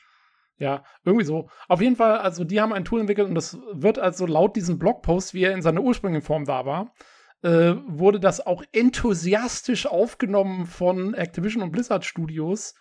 Äh, unter anderem den Machern von äh, Call of Duty Vanguard und äh, Overwatch 2. Das waren zwei explizit genannte Beispiele von Entwicklern, die das also ne, mit Hingabe jetzt verwenden. Und es handelt sich um ein Diversitätstool in dem ähm, man sozusagen seine Charaktere, die man entworfen hat für sein Spiel, äh, bepunkten kann, entsprechend dem, wie divers diese Charaktere sind. Und ähm, also äh, da hat man dann auch Beispielbilder gesehen, ne? und es stellt sich also raus, zum Beispiel, ja, also Lukas, pass auf, kannst mal mitzählen, wie das jetzt bei dir aussieht. Wenn du Araber bist, äh, bekommst du sieben Punkte. Ja, das ist schon mal sehr gut. Ähm, Frauen bekommen schon mal fünf. Und ähm, also wenn du ein Auge verloren hast, das ist schon mal gar nicht schlecht, weil die bekommen vier. Da bin ich mit drin. Das ist äh, bin, bin, bin schon vier Punkte wert. Ähm, und äh, ja, und so kannst du also in den verschiedensten Formen, also Geschlecht, äh, ähm, äh, Abstammung, irgendwelche Verletzungen, die du hast, irgendwas, alle, alles, was sich von der Norm abhebt. Und die Norm ist anscheinend halt der, keine Ahnung, äh, 30-jährige weiße Mitteleuropäer so oder Amerikaner. Ähm, alles, was sich davon abhebt, gibt dir also Punkte und dann kannst du quasi deine Charaktere da durchjagen durch dieses System und es wird dir ausspucken, ja, werden diese Charaktere divers sein oder nicht? Und ähm, das ist doch der Wahnsinn. Also ich glaube, ich bekomme null Punkte in diesem scheiß Tool. ja, ich habe schon mal, eine, ich habe eben die vier. Ich habe vier Punkte gut geschrieben. Äh, du bist schon außergewöhnlich. Also echt, ich habe selten sowas Bescheuertes gelesen. Und ähm, ja, der Twitter-Shitstorm ließ natürlich nicht lange auf sich warten. Also, de, also ich, ich bin ja nicht auf Twitter und ich schaue auch nur sehr selten rein, aber in dem Fall hat es mal echt Spaß gemacht, das sogenannte Doom-Scrollen, also den Kommentarbereich zu diesem Tweet durchzuscrollen, war richtig, richtig fantastisch. Also die, es, also es ging erst mal los. Die ersten Antworten waren einfach nur so entsetzte WTF-Tweets.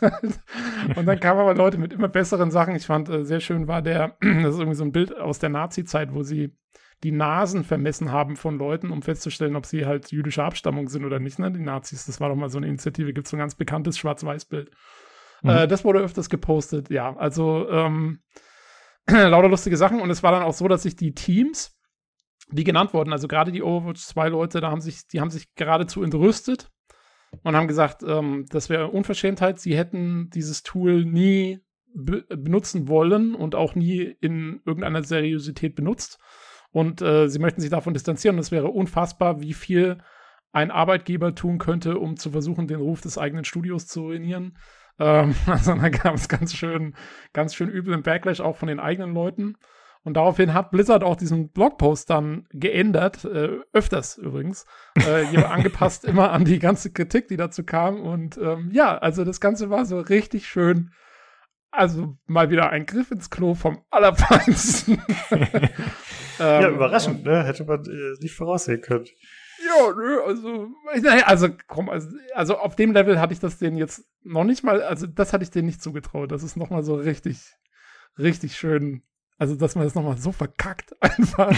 ähm, Wahnsinn. Und also, ich muss ja schon auch sagen, also, wie kann man, wie kann man so eine Scheiße machen und dann irgendwie, wer sitzt da? Wie, wie entfremdet musst du sein von der, von der, auch von der ganzen Diskussionskultur heute, ähm, um zu meinen, dass du, dass, dass das irgendwie, dass es in irgendeiner Form gut ankommt oder keinen Shitstorm verursacht oder so. Das ist doch der Wahnsinn Also Ja. da komme ich, da muss ich echt erstmal rein, reinfuchsen in so ein, in so ein Gehirn.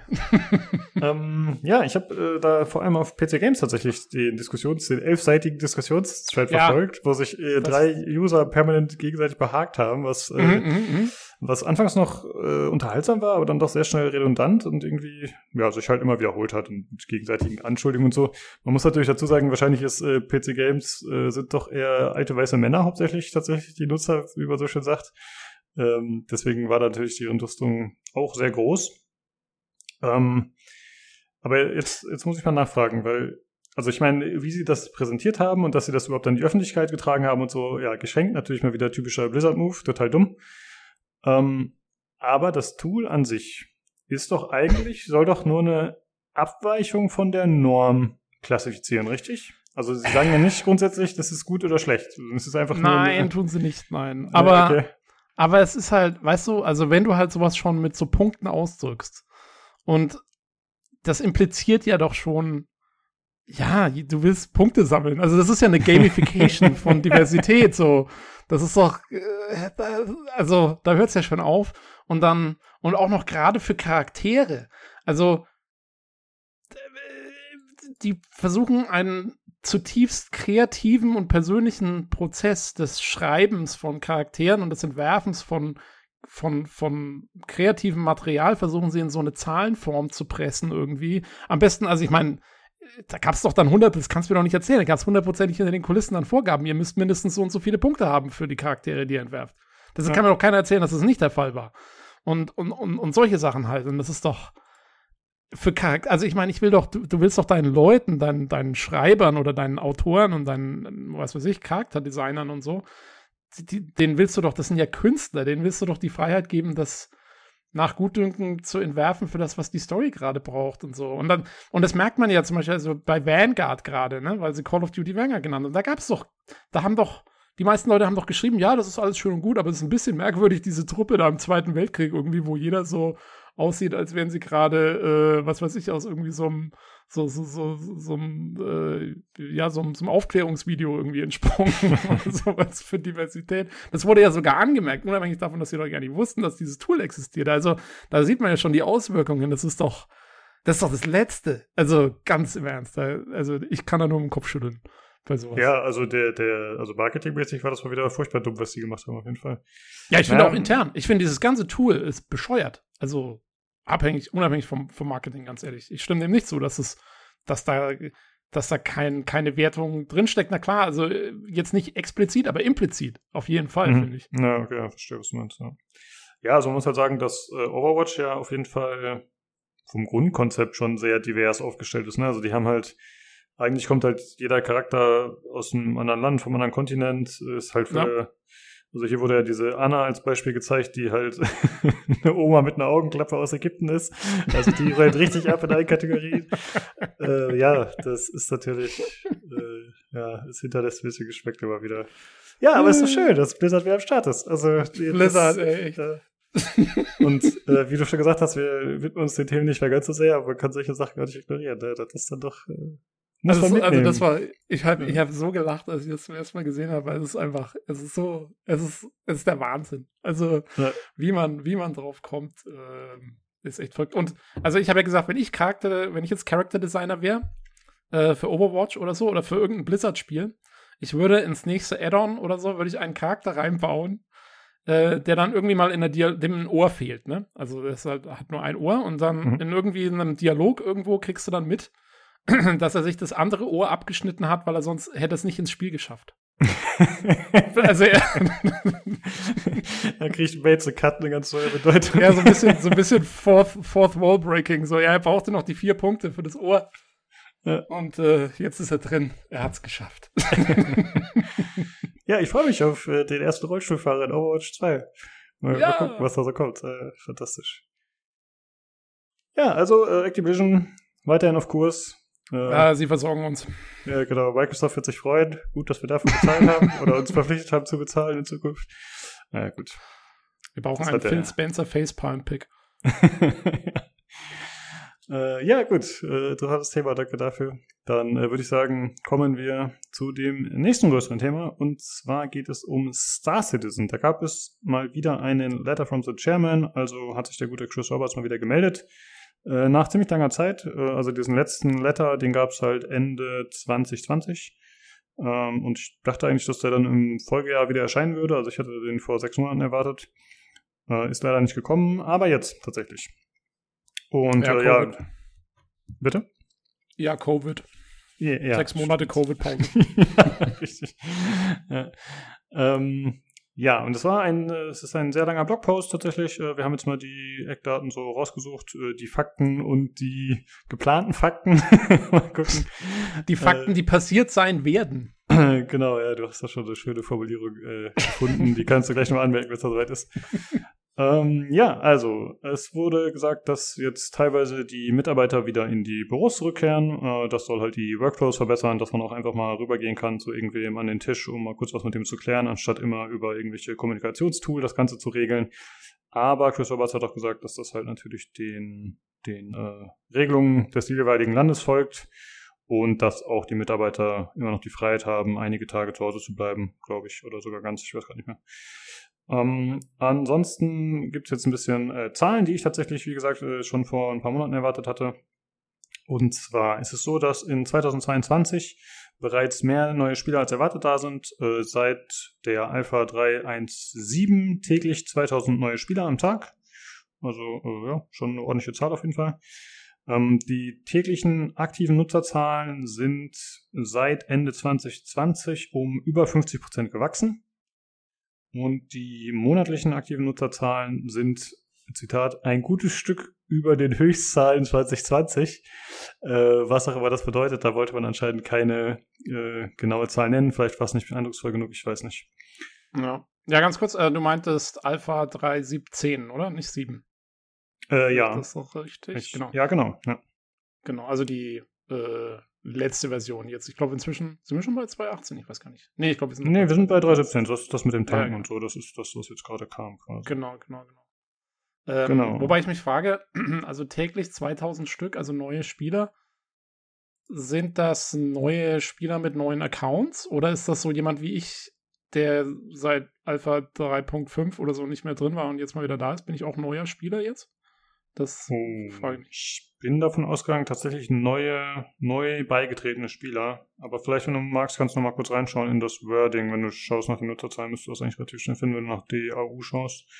Ja, ich ich glaube, man kann es aus dem, wenn ich mich richtig erinnere, konnte man es aus dem Englischen, glaube ich, auch nicht so ganz Ja, rauslesen. weil, das kann sein. aber es wäre eine gute Frage, weil, also bei mir zum Beispiel gingen ja teilweise einige Versionen gar nicht und ähm, kann es natürlich sein, wenn sie jetzt wieder ein stabileren Bild haben, dass sie halt, also klar, ne, können sie dann sagen, ja, wir haben jetzt 2000 mehr als vorher, aber die, davon sind vielleicht dann viele nur halt Leute wie ich, die jetzt mal wieder vorbeigeschaut haben oder so. Kann natürlich auch sein. Ne, macht im Prinzip auch keinen großen Unterschied, so oder so sind es mehr Spieler, aber Nee, neue Äh, Spieler sind es tatsächlich. Um, neue we are Spieler, seeing okay. over 2000 new players a day joining the world. okay. Boah, krass, ey, das sind echt Ja. arge Zahlen. Ne? Ja, hat mich äh, tatsächlich auch überrascht. Und auch sonst sind die Zahlen äh, ziemlich beeindruckend, sage ich mal. Also es ist äh, seit 2020 haben, also seit Dezember 2020 haben sie eine Million neue Accounts äh, und davon sind 50% zahlende Kunden. Also die anderen sind dann anscheinend nur Freefly-Spieler, die dementsprechend kein Geld investiert haben. Aber trotzdem, also die, dass die Zahlen so hoch sind, damit habe ich nicht gerechnet. Ich dachte ehrlich gesagt, wenn jetzt mal Zahlen rauskommen, dass es eher so sein wird, dass die Spielerzahlen sinken, aber dass das investierte Geld trotzdem steigt. Also dass halt die Wale sozusagen immer mehr Anteil davon ausmachen. Mhm. Ähm, aber da lag ich anscheinend falsch. Und ja, es gab so ein, zwei Formulierungen im Text, die dann nicht mehr so ganz eindeutig waren, wie das mit den Höchstzahlen. Ich glaube, das macht man halt wie so ein Politiker, ne? Die Sachen, die wirklich gut sind, die stellt man nach vorne und die, die vielleicht dann nicht ganz so gut dastehen im Schnitt, die formuliert man halt ein bisschen diffus oder so, dass es positiv klingt. Aber es ist eindeutig eine Erfolgsmeldung, muss man sagen. Jo, also ähm, ich erinnere mich daran, dass wir ja schon 2018 Diskussionen darüber geführt haben, ob die jetzt demnächst mal pleite gehen. Hö, Das passiert irgendwie nicht, ne? Man wundert sich immer so ein bisschen, aber es passiert nicht. Ja, genau. Ist schon, ist schon witzig, ja. Genau, und äh, das äh, ist dann auch die Erwartung für 2023. Also sie sagen, dass sie damit rechnen, dass sie eine Million Unique Logins haben werden. Also äh, äh, ja, Spieler, die sich halt äh, einloggen. Dann äh, insgesamt 4 Millionen Accounts und 500 Millionen Dollar Einnahmen, also seit dem Start, ne? Ja, ja, also dass sie die 500 Millionen Marke klack, Genau. äh, knacken. Genau, und dann äh, gab es auch eine Roadmap, die gepostet wurde, habe ich da auch verlinkt, falls du mal drauf schauen willst. Äh, und laut dieser Roadmap wird es so sein, dass Alpha 4.0 in Zukunft erscheint. Auf Mhm. jeden Fall nicht mehr 2022. Also die Roadmap geht bis 2022 und die Alpha 4.0 ist dann unter dem Begriff Future. Also Future, es- Future's Future. ja, genau. Also weil äh, es sieht erstmal aus, als würde 2023 nach 2022 kommen, aber das weiß man doch nicht. Zumindest nicht im Zusammenhang mit Star Citizen. Also es kann dann auch noch länger dauern. Ähm, ja, muss man dann sehen. Also was sie wollen anscheinend ist, sie wollen das Server-Mesh Gedöns, was ja der große technische Punkt ist, das wollen sie wohl Ende des Jahres irgendwie hinkriegen, ne? Genau. Jetzt mal halt sehen, wie es weitergeht. Wobei man sagen muss, ich erinnere mich an Ankündigungen aus dem letzten oder vorletzten Jahr, wo es hieß, Anfang 2022 war Hm. das noch angegeben. Also, ne? Ja, aber auf der Roadmap ist es dann auch nicht mehr tatsächlich drauf mit 20. Das ist ja schon in Future auch, ne? Also das ist jetzt nicht der Jahreswechsel tatsächlich. Also ich sehe Hm. das ganz am Ende von 20, von dem blauen Segment 2022 steht noch Ja. Server Mesh. Tech Preview und dann halt in Future. Achso, Tech also, Preview. Oh ja. Genau, also vier, das ist halt 4.0 und die fällt in die Ja. Future, Tobi, das ist unklar. Äh, man könnte jetzt Okay, annehmen, das okay. ist der, der Stimmt. Januar oder Februar, aber es, nee, es ist Nee, Future. nee, nee, ja. Also Future lässt sich, lässt sich beliebig weit dienen. Ey, das ist so praktisch, dieser Begriff, ja, das ist Wahnsinn. ja. Und die Future geht auch immer weiter. Das ist ja das Tolle. Ja, die Ja. hört halt nicht mal auf. Ja. Ja, der Witz ist, sie wollen halt äh, dieses, also Server-Meshing, wie gesagt, das ist wirklich ihr großer technischer Meilenstein, an dem sie arbeiten. Da hat man ja in der letzten CitizenCon, haben wir es, glaube ich, auch im Podcast ziemlich äh, explizit beschrieben, wie diese neue Serverarchitektur aussehen soll, die sie da kreieren mit diesen Charts und so, ne? Ähm, und das ist, das ist wirklich, ich glaube, das ist das große Ding halt, ähm, das, das ihnen da fehlt. Und ähm, ich will noch mal, also ich will einen Satz aus diesem Brief mal vorlesen, der so wunderschön ist, ähm, weil da steht, Alpha 4.0 uh, will be a truly new era for Star Citizen. It will mean our final tech building block server meshing will have been delivered. Also Future Perfect, ne? Also, also äh, äh, es wird, es wird delivered worden sein in dieser Zukunft. Das ist wunderbar. Das ist, äh, ja, da- hat man das Gefühl, eigentlich ist schon passiert, ne? Ja, das ist äh, wirklich schön. Das ist eine gute Beobachtung von dir auf jeden Fall. Das ist schön geschrieben, ja. Ja, Oh und Mann. man muss natürlich auch dazu sagen, ne, diese Roadmaps, die sind ja auch immer dehnbar. Also nicht nur die Zukunft, sondern theoretisch kann natürlich auch sein, das, was, was jetzt für 2022 noch angekündigt ist, dass das auch nicht funktioniert. Ne? Also das Jo. kann natürlich immer Jo. sein. Es soll aber laut dieser Roadmap so sein, dass die Alpha 3.18 noch in diesem Jahr kommt und dann auch äh, Persistenz mitbringt. Also das heißt, dass man dann was weiß ich, äh, Tobi schmeißt eine Cola-Dose auf Crusader hin und ich fliege dann eine Woche später hin und die liegt da noch. Ähm, so halt, ne, dass einfach Sachen in der Welt da bleiben, auch für andere Spieler und dann wieder aufgenommen Im- werden können. Im Prinzip ja, wobei, ähm, war das jetzt in dem Brief oder nee? Ich glaube, ich habe es in einem Inside Star Citizen letztens gehört oder so. Ähm, weil du gerade Cola-Dose sagst, ganz lustig, weil, weil sie eben genau die Cola-Dose angesprochen haben. Ähm, weil sie ja gesagt haben, sie haben halt das Problem auch festgestellt jetzt in ihren bisherigen Tests und so. Und wenn sie das mal versucht haben, ist halt das, dass halt super viel Klatter entsteht, dadurch, dass halt die, die Spieler dann einfach, ob jetzt absichtlich oder unabsichtlich, alles halt vollmüllen mit irgendeinem Zeug. Ähm, und ähm, da haben sie jetzt schon Systeme in Arbeit, wo sozusagen, ähm, wie haben es ausgesehen, sie haben quasi eine Hierarchie ihrer Items, wann, wie, wo die gedespawnt werden. Also, dass jetzt die Cola-Dose zum Beispiel hätte eine sehr niedrige Prioritätsstufe. Ähm, die würde da nicht ewig liegen bleiben. Ob das dann, zum Beispiel, also wenn du vor allen Dingen, wenn du sie in irgendwie einen, einen Bereich schmeißen, schmeißt wie eine Landezone oder so, dann ist sie halt irgendwann weg, was ja auch Sinn macht, weil da ist halt irgendwie ein, ein, ein, ein Janitor, also wie sagt man auf Deutsch, ein Hausmeister oder so, ist da mal durchgelaufen, hat irgendwie den ganzen Müll weggebracht. Ähm, das hättest du ja in echt auch. Und das soll dadurch so ein bisschen simuliert werden, dass quasi der ganze Kleinkrempel dann schon irgendwann weg ist. Aber äh, da gibt es auch eine Hierarchie, also je, ja, je, je wichtiger diese Items sind, desto länger bleiben die auch liegen. Und wenn es halt irgendwo in der Pampa ist, dann bleibt es auch eher liegen, weil dann halt äh, quasi da eh nicht so viel los ist und da kann man das dann auch machen und so, so in dem Stil irgendwie. Ja, ja, genau, so stand es auch drin. Äh, die Cola-Dose war ein bisschen überspitzt, aber ja, äh, genau, das äh, wurde so formuliert auf jeden Fall auch. Ähm, und er hat auch geschrieben zum Beispiel, dass man gucken muss, wie das dann mit Leichen aussieht, mit AI-Leichen oder so, die man halt theoretisch mhm. auch aufheben kann und dann irgendwo hinschmeißen kann. Äh, dass da halt ein, einfach getestet werden muss und dann dementsprechend, je nachdem, wie oft das notwendig ist, da halt aufgeräumt werden muss, automatisiert. Ja, ich glaube, ähm, sie wollen einen Strafbestand für Littering einführen, also dass man nicht mehr Müll in bewohnte Gebieten, wenn man die hinwirft, kriegst du, kriegst einen Crime-Stat, dass du halt dann straffällig geworden bist. Das ist dann so wie in, äh, in Singapur, ne? Wenn du deinen Kaugummi auf den Boden spuckst, dann kommen die Bullen. ja, aber ist ja eigentlich eine, eine ganz coole Idee, die dann tatsächlich äh, sogar, ja, so äh, Sinn ergeben könnte äh, mit dem Universum sozusagen. Das wäre vielleicht gar nicht mehr verkehrt, je nachdem, wie Echt? extrem das dann durchgesetzt wird, ne? je nachdem, was da halt passiert. Man könnte auch sagen, okay, dann äh, kriegst du einen Crime-Stat, der aber quasi limitiert ist, also du musst dann eine Gebühr bezahlen oder so. Könnte man ja, ja, genau. Das gibt's ja, das gibt's ja, glaube ich, jetzt schon. Das, Ach gibt so. jetzt schon, also man wird jetzt nicht gleich wieder erschossen. Weißt du noch, als wir mal gespielt haben vor einer Weile und wir sind ineinander gerannt, haben uns gegenseitig Schaden verursacht, waren dann beide Kriminelle und sind dann erschossen worden oder wie war das? Ja, irgendwie so. Ein bisschen außer Kontrolle geraten, dieses System. es hat schon ein Eigenleben, ja. Ähm, ja, genau. Also das, das soll wichtig sein mit der Persistenz und das soll halt auch vorher schon kommen, 2022. Und das soll auch vor dem Hintergrund äh, von Schiffswracks und dann eben Salvaging, also dem äh, ja, Abbauen oder Ausschlachten davon, da soll das halt auch eine wichtige Rolle spielen, dass es dann äh, eine sinnvolle Mechanik wird, die man nutzen kann. Genau. Und äh, zwischen dieser 3.18 und der 4.0 soll auch noch diese Gen 12 Optimierung kommen. Ich weiß gerade nicht mehr genau, wie das war. Vielleicht hast du das noch im Kopf, Tobi. Das ist, glaube ich, eine geplante Vulkanoptimierung und allgemein für aktuelle Hardware irgendwie so ein bisschen Optimierung, ne? Irgendwie so, ja. Also genauer habe ich es jetzt gerade auch nicht im Kopf. Ja, okay, kein Ding, ja. Genau, äh, da wurde aber auch tatsächlich auf der Roadmap jetzt auch kein genauer Zeitpunkt genannt. Also das Future. ja, ich weiß nicht, ob es 2022 oder Future ist, aber ja, äh, im Zweifel immer Future, stimmt. Genau, äh, ansonsten gab es noch ein paar andere Meldungen. Äh, zum einen, dass die Mitarbeiter weiterhin aufgestockt werden, dass äh, neue Büroräume gebaut werden, äh, unter anderem in Frankfurt und Manchester bauen da gerade ihre Büros. Äh.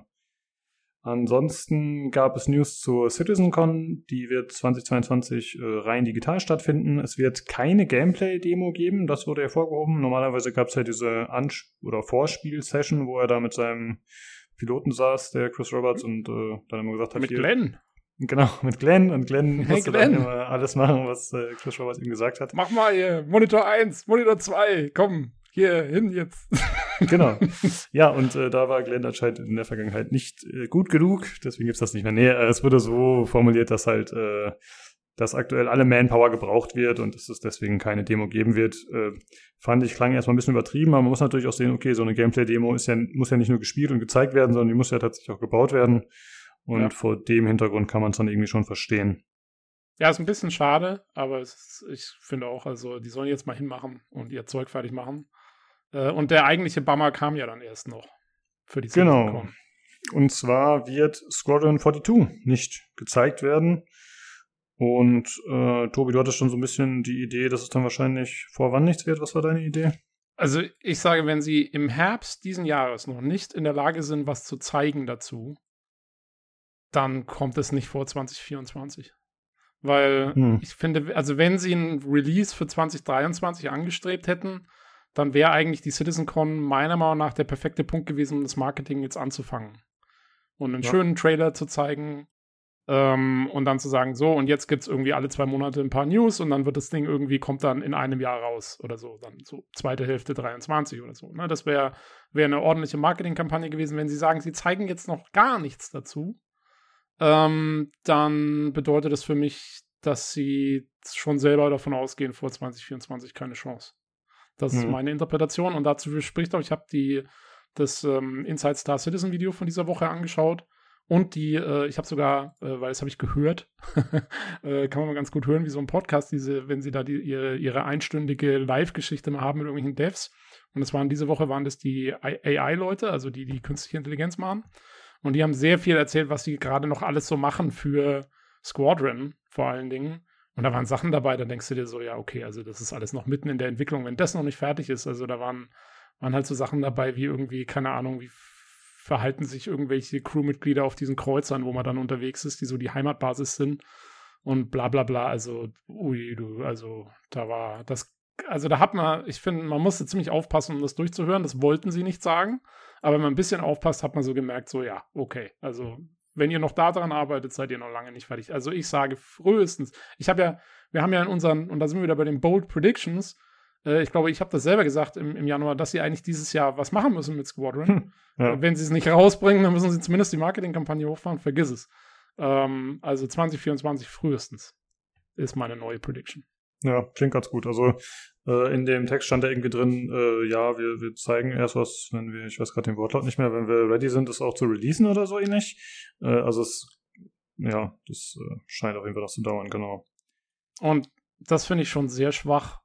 Also, weil, ganz ehrlich, ich meine, sie haben ja damals gesagt, ja, 2020 machen wir eine Beta oder so. Und dann ist es irgendwann 2021 und jetzt ist dann Ende 2022 und wir haben immer noch nichts gesehen von dem Ding. Wow. Also ich meine, ich habe, ich habe, wie gesagt, ich habe erst später gebackt, ich habe wegen anderen Sachen gebackt auch und so und mir ist es relativ egal. Ich habe jetzt keine Eile damit, die soll man machen. Aber ich kann verstehen, diese, die, also wirklich diese armen Leute, die 2012 damals gebackt haben für ein schönes neues Wing Commander, die tun mir halt echt leid, weil das ist halt eigentlich schon, also ich meine, wir sind jetzt zehn Jahre und wir haben noch nichts gesehen davon, was irgendwie repräsentativ ist. Äh, das ist schon, äh, ist schon echt ein starkes Stück. Das muss man wirklich mal nochmal hervorheben, finde ich. Ja, also da geht er auch ein bisschen drauf ein, tatsächlich einmal im Eingang und dann mal am Ende nochmal. Ähm, äh, zum einen sagt er halt irgendwie, ja, es ist ein, also am Anfang ist es halt ein Projekt, was immer weiter gewachsen ist und neue Features und so. ja. Und äh, das wird halt so ein bisschen so begründet, warum das so lange dauert. Und ach, Covid gibt's ja auch noch, genau, das wird dann auch mal reingeschmissen und andere sind ja auch betroffen. Und äh, am Ende heißt es dann halt nochmal so, äh, ja, vielen Dank an alle, die äh, uns so tapfer support, tapfer hat er richtig gesagt, aber die uns halt so lange supporten und äh, die einfach wie wir wollen, dass es das beste Spiel äh, möglich wird. Mhm, also so ein bisschen halt dieses Ideologische wird so ein bisschen vorangestellt und quasi, ne, nochmal dieses, ja, ihr seid halt Supporter und äh, ihr seid wichtig und es wurde halt alles nochmal so ein bisschen von ihm hervorgehoben, ja. Ja, aber die Leute, die frustriert sind, können das auch nicht mehr hören. Also ganz im Ernst. Ja, stimmt. Ich kann mir nicht vorstellen, dass es noch irgendjemanden großartig überzeugt. Ähm, ich meine, ich, also die Begründungen, ja, ich verstehe das auch alles und ich verstehe auch, dass sie halt, ja, dass sie halt mit Squadron auch nicht weitermachen können, bis sie nicht dieses Grundgerüst fertig haben, was sie halt auch für Star Citizen bauen. Also müssen sie ja wirklich alles zweimal machen. Das, das stimmt schon halt. Aber es ist halt trotzdem, also ich meine, sie haben sich halt trotzdem verzettelt. Da geht dafür kein Weg drum um. Das ist einfach so. Ja, das äh, würde ich auch so sagen. Also ich finde halt, man ist immer ein bisschen selber schuld, wenn man die Katze im Sack kauft, ne? genau wie wir gerade darüber gesprochen haben mit Arma.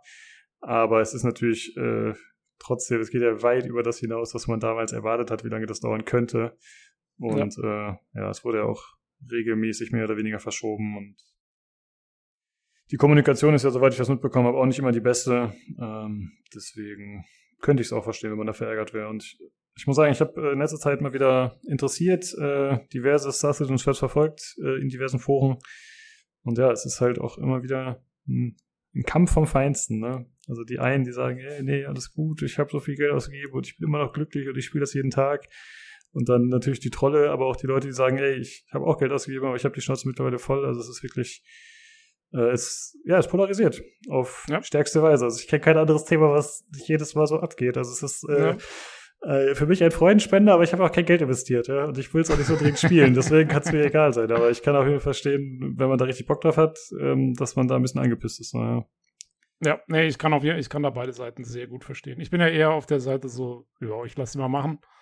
Äh, die haben hier meine, meine 200 Dollar, die haben sie jetzt, die können sie auch behalten. Das ist okay. ich habe schon für anderen Schrott auch 200 Dollar ausgegeben die ich nie wieder gesehen habe, so ungefähr. ähm, aber ja, also ich kann es nachvollziehen. Es ist halt, es ist halt, wie es ist. Ne? Ja, ich habe mich schon öfter catcherisch gefragt, ob es nicht besser ist für sie und attraktiver, in diesem Status zu bleiben, wo sie gerade sind, als tatsächlich ein Release zu bringen. Aber ja, aber ich glaube, da glaube ich, also weil es gibt ja die Leute, die behaupten, das ist ein Scam. Und ich glaube halt, ein Scam ist es nicht, weil du stellst keine 750 Leute an und baust neue Offices und bla bla bla und machst diesen ganzen Trara. ich glaube schon, dass die da wirklich alle davon überzeugt sind, dass, dass das halt was Cooles werden soll und so. Mhm. Äh, die Art, wie es gemacht wurde, ist halt das Problem. Also, aber ich, also ich unterstelle ihnen keine schlechten Absichten, sage ich mal. Nur schlechte Ausführungen. ja, es ist halt diese Gigantomanie in Verbindung damit, dass es halt von den Fans finanziert wird. Ne? Das ist dann immer genau. dieses, genau. dann kommt halt so eine gewisse Erwartungshaltung bei durch. Ne? Zum einen, dass man immer informiert wird und zum anderen, dass halt auch irgendwann das Geld, das man investiert hat, vielleicht äh, ja ein fertiges Produkt liefert. Und ja. da gibt es auch andere äh, Early Access Beispiele, wo es halt lang gedauert hat äh, oder wo es auch nie was geworden ist. Da würde ich jetzt bei Star Citizen auch nicht von ausgehen. Dafür haben die einfach zu viel Kohle und machen auch noch so viel Geld, so wie es aussieht. Das ist ja gut. Nur ja, es dauert halt ewig. Ja. Jo. Genau, äh, ja. Äh, ansonsten für uns gut, wir bleiben am, wir bleiben am Ball für ja, euch. Richtig. Also ja, also wir haben Activision, wir haben CIG, wir haben Ubisoft. Das sind die Banger, die gehen immer, die unterhalten und die liefern Filme. Ja, das ist einfach schön. Äh, eine letzte Sache noch, äh, und zwar wurde noch der International Bar Citizen Day angekündigt. Es gab ja schon öfter so Bar Citizen Events, ne, wo dann halt irgendwie äh, ja irgendwie die Conciliaires sich treffen können und sich äh, gegenseitig den Zylinder lüften und Hände schütteln. Und äh, tatsächlich soll das jetzt innerhalb der äh, Feierlichkeiten der, der, der Star Citizen Lore stattfinden, wenn ich das richtig verstanden habe, in dem, in dem Rahmen. Und das soll dann im Mitte Juni stattfinden, also schon relativ bald. Und das sollen dann einfach äh, Bar Citizen Events in Nähe der Studios sein. Also dann halt erstmal Frankfurt, Manchester, bla bla bla. Und das soll aber jetzt quasi so ein äh, jährlicher Feiertag werden, der dann auch nächstes Jahr ausgeweitet wird auf andere mhm. Städte und nicht nur eben sich auf Studionähe beschränkt. Ist das wirklich nur für Concierges oder ist das. Nee, nee, das äh, habe ich gerade so gesagt. Nee, da kann jeder hin, ne? Ja, genau. Ach, stimmt. Ja, ist eine berechtigte Frage tatsächlich. Ja, klar, hast du ja recht. Ähm, was mich interessieren würde, Tobi, würdest du da hingehen, wenn du die Möglichkeit hättest? Einfach mal so? Äh, ja, aber es müsste dann schon sehr einfach sein für mich. Also ich also, würde jetzt hm. nicht extra, keine Ahnung, mit dem Zug durch halb Deutschland fahren oder so, um irgendwo dahin zu gehen. Wenn das jetzt wirklich so in meiner Nähe wäre und ich könnte sagen, hey komm, ich gehe da heute Nachmittag los und dann bin ich da heute Abend und gehe da mal hin, dann würde ich das machen. Äh, mehr Aufwand würde ich da aber nicht reinstecken. Ja, so würde ich es, glaube ich, auch machen. Also ich würde da, glaube ich, auch gerne mal hingehen. Ich meine, man kann ja einfach mit den Leuten was trinken und sich da die Show anschauen. Man muss ja nicht anfangen, mit denen rumzudiskutieren, ob das jetzt zu lange dauert oder nicht. Ich denke mal, da sind halt viele nee, Fans. Das würde ich dann sowieso, das würde ich dann sowieso machen. Ich glaube auch, das kommt nicht gut an in dem, in dem Feld. Das sind, glaube ich, da ja. gehen, da gehen die wirklich, die Fans, die auch jetzt noch enthusiastisch sind, gehen da hin und wollen eine gute Zeit haben. Und da würde ich jetzt auch, also wenn ich dann gehen würde, würde ich nicht einsteigen mit der Frage so, hey, sag mal, findest du nicht aus, dauert alles zu lang? Ich würde hingehen und sagen, hey, sag mal, ich habe eine Saber, was für ein geiles Schiff, ey, sag mal, wie viele Intakes hat denn dein sowieso? Äh, so in dem Stil würde ich das machen. Da, da würde ich einfach nur mit guter Laune hingehen, glaube ich. Ja. Sonst macht es auch keinen Spaß. Hey Leute, ich habe einen Freefly-Account. Was habt ihr so? ja, shit. Ach, du, ich glaube, das wäre gar nicht mal, könnte gar, also ich, ich könnte mir vorstellen, dass das gar nicht so das Problem ist. Ich könnte mir vorstellen, dass die Leute dann sind so, hey, ja, und was hältst du bis jetzt davon und so, bist ja neu. Ähm, weil ich, ich glaube, die Fans, so die noch dabei sind, das sind alles, also müssen ja relativ entspannte Typen sein. das geht ja gar nicht anders. Ähm, ja, aber ja, wie gesagt. Ja, ich glaube generell ist das einfach eine, eine also die Leute, die es wirklich aktiv spielen, das ist halt wahrscheinlich eine eingeschworene Community, die sich auch gerne gegenseitig hilft. Wobei ich habe jetzt die Tage noch einen Kommentar gelesen, wo einer meinte, ja, Free Fly Week, so, da, äh, da setze ich dann mal lieber aus, weil da kommen halt immer die dummen Kommentare und Fragen im Chat und so. Äh, also es geht wohl nicht allen so, aber grundsätzlich sind die Leute, glaube ich, sehr hilfsbereit. Ja. ja. Was übrigens ein guter Hinweis ist, es ist im Moment Freefly. Ähm, ah, stimmt. Wenn der Podcast rauskommt, ist es noch diese Woche sozusagen, also noch ein paar Tage. Hm. Ja, ist auch wieder irgendeine Messe und irgendwelche Ingame-Events und so. Ne? Ich habe da jetzt überlegt, ob ich es mal wieder installieren soll. Invictus-Woche ist. Ja. Weil das war ganz cool. Da war halt, das hatte ich hier bei dem, na, wie heißt er? Bei dem Knebel gesehen diesen mhm. deutschen Star Citizen-Berichterstatter, und der meinte halt, es ist irgendwie ein, äh, so ein, so wie so ein Raid-artiges Event, wo man halt gemeinsam irgendeine Station stürmen muss und äh, das soll wohl ganz cool sein. Ja. Ja, das gibt's auch, aber es ist auch, wie gesagt, es ist diese, also das haben die jetzt ja immer jährlich, diese Invictus Week sozusagen, die so in Universe auch so eine, so eine, ja, so eine, so eine Woche der Navy ist, wo die so ihren ganzen Krempel zeigen. Deswegen glaube ich, der Freefly ist für militärische Schiffe in erster Hinsicht. Und, ähm, und da kannst du auch einfach, da kannst du dann zu diesem Planeten gehen und kannst irgendwie, äh, keine Ahnung, dir da alles Mögliche anschauen. Da ist dann so eine Messehalle quasi im Spiel. Und du kannst, glaube ich, seit letztem Jahr kannst du auch eine Tour machen durch diesen riesengroßen Kreuzer, der jetzt fertig ist wohl neuerdings. Und da ist dann, das ist wie so eine, wie so eine virtuelle Tour. Also in, in Universe ist es halt eine Tour, wo dann überall, da gibt es dann so Stationen, wo, ich habe mal ein Video von gesehen, habe es noch nicht selber gemacht. Äh, sind so Stationen, wo dann quasi Soldaten an den einzelnen Sachen stehen und dir dann so ein bisschen was drüber erzählen. Hier ist jetzt irgendwie, keine Ahnung, der Torpedo-Raum und da machen wir das. Also wie man sich vorstellen würde, wenn man in echt so, so eine Flugzeugträgertour macht oder so, äh, ist es halt in Universe. Das ist schon ganz witzig eigentlich. So. Ja, und ich glaube, man kann wieder äh, Schiffe ausleihen gratis, ne? Das genau, ist, ja das ist ja der Free Fly, ja.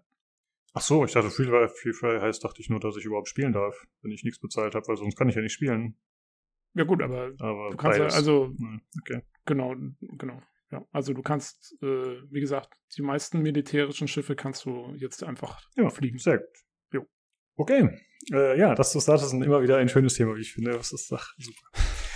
Dann äh, kommen wir doch zu dem Spiel, das du äh, gespielt hast, Tobi, und zwar Crowns and Pawns Kingdom of Deceit.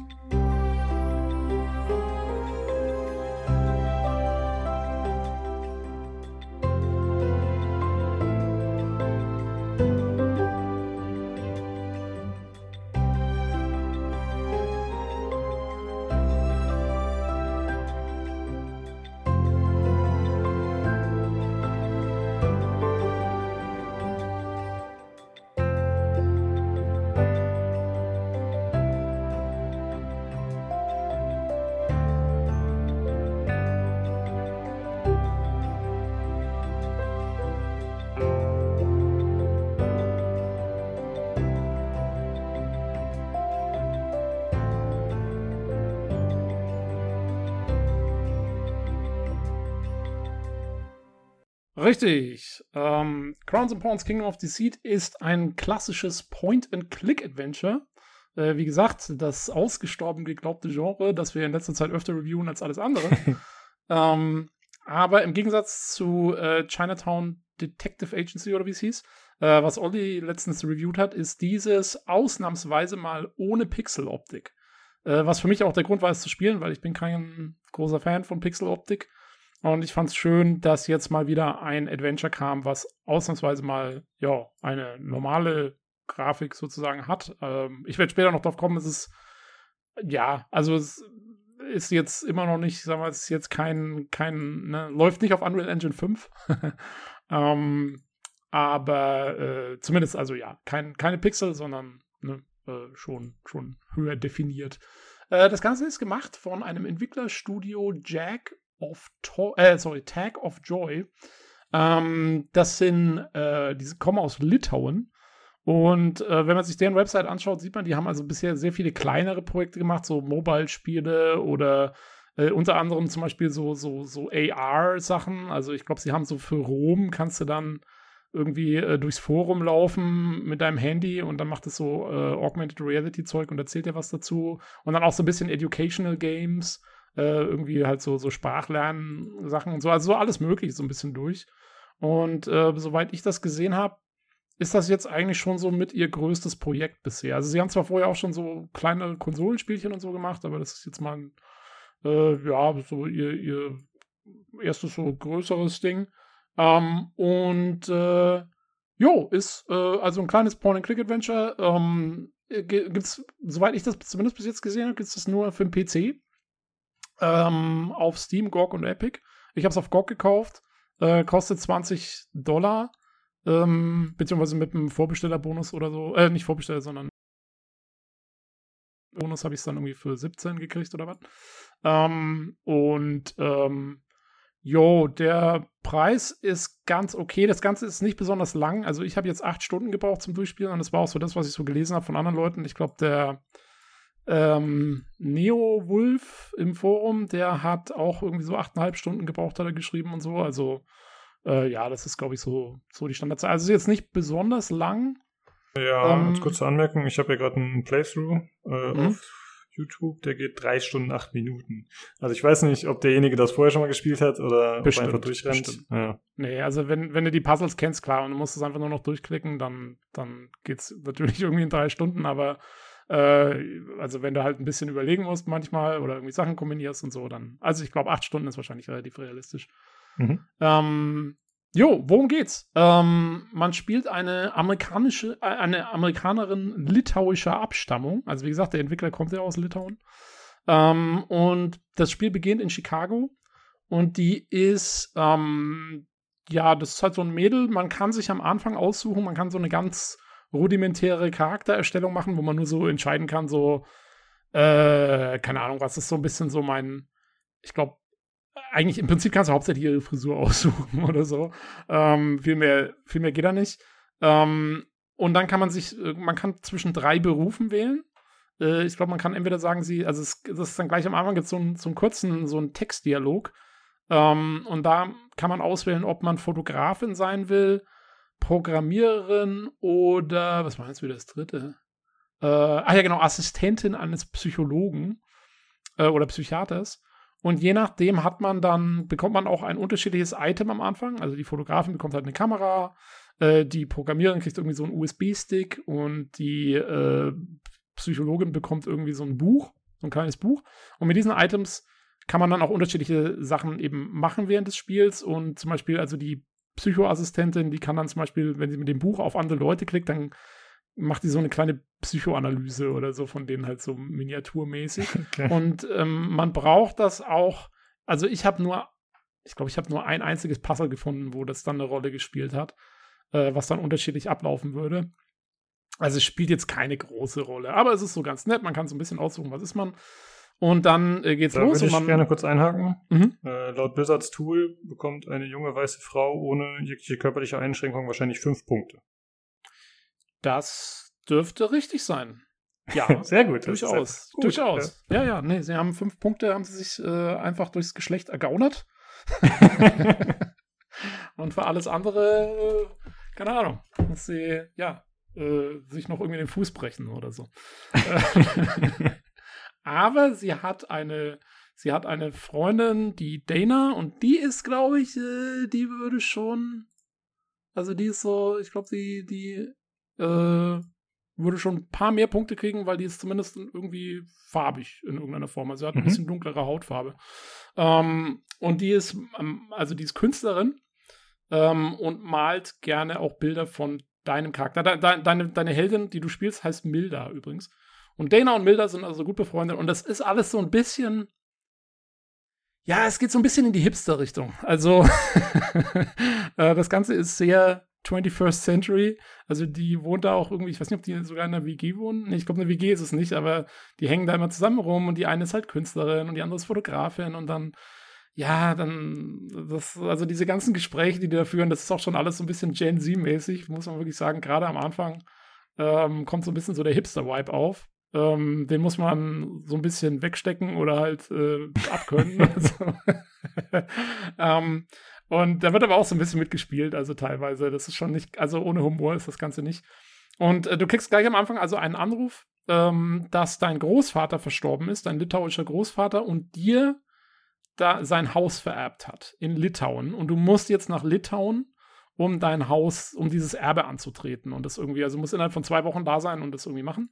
Und dann muss jetzt halt nach Litauen, ist aber natürlich pleite. Und, ähm, und Dana hat aber gerade einen Geldgeber am Start für ihre, für ihre künstlerische Arbeit irgendwie, der, der sich ihre Bilder anschauen will und ihr vielleicht Geld gibt.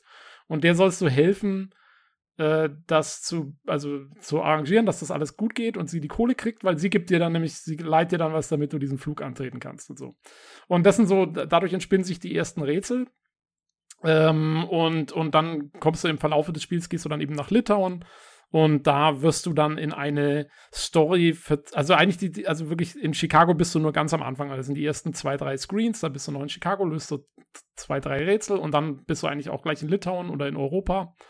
Ähm, und da entspinnt, entspinnt sich ein Plot, dass du halt, ja, da geht's dann, äh, als du dann dieses Haus äh, übernimmst sozusagen, da findest du dann so das Erbe deines Großvaters und da geht's dann um so eine alte Krone eines früheren litauischen Königs, der Vytautas. Äh, also den gab es echt, das ist eine, eine, tatsächliche historische Figur aus äh, so 1400 rum.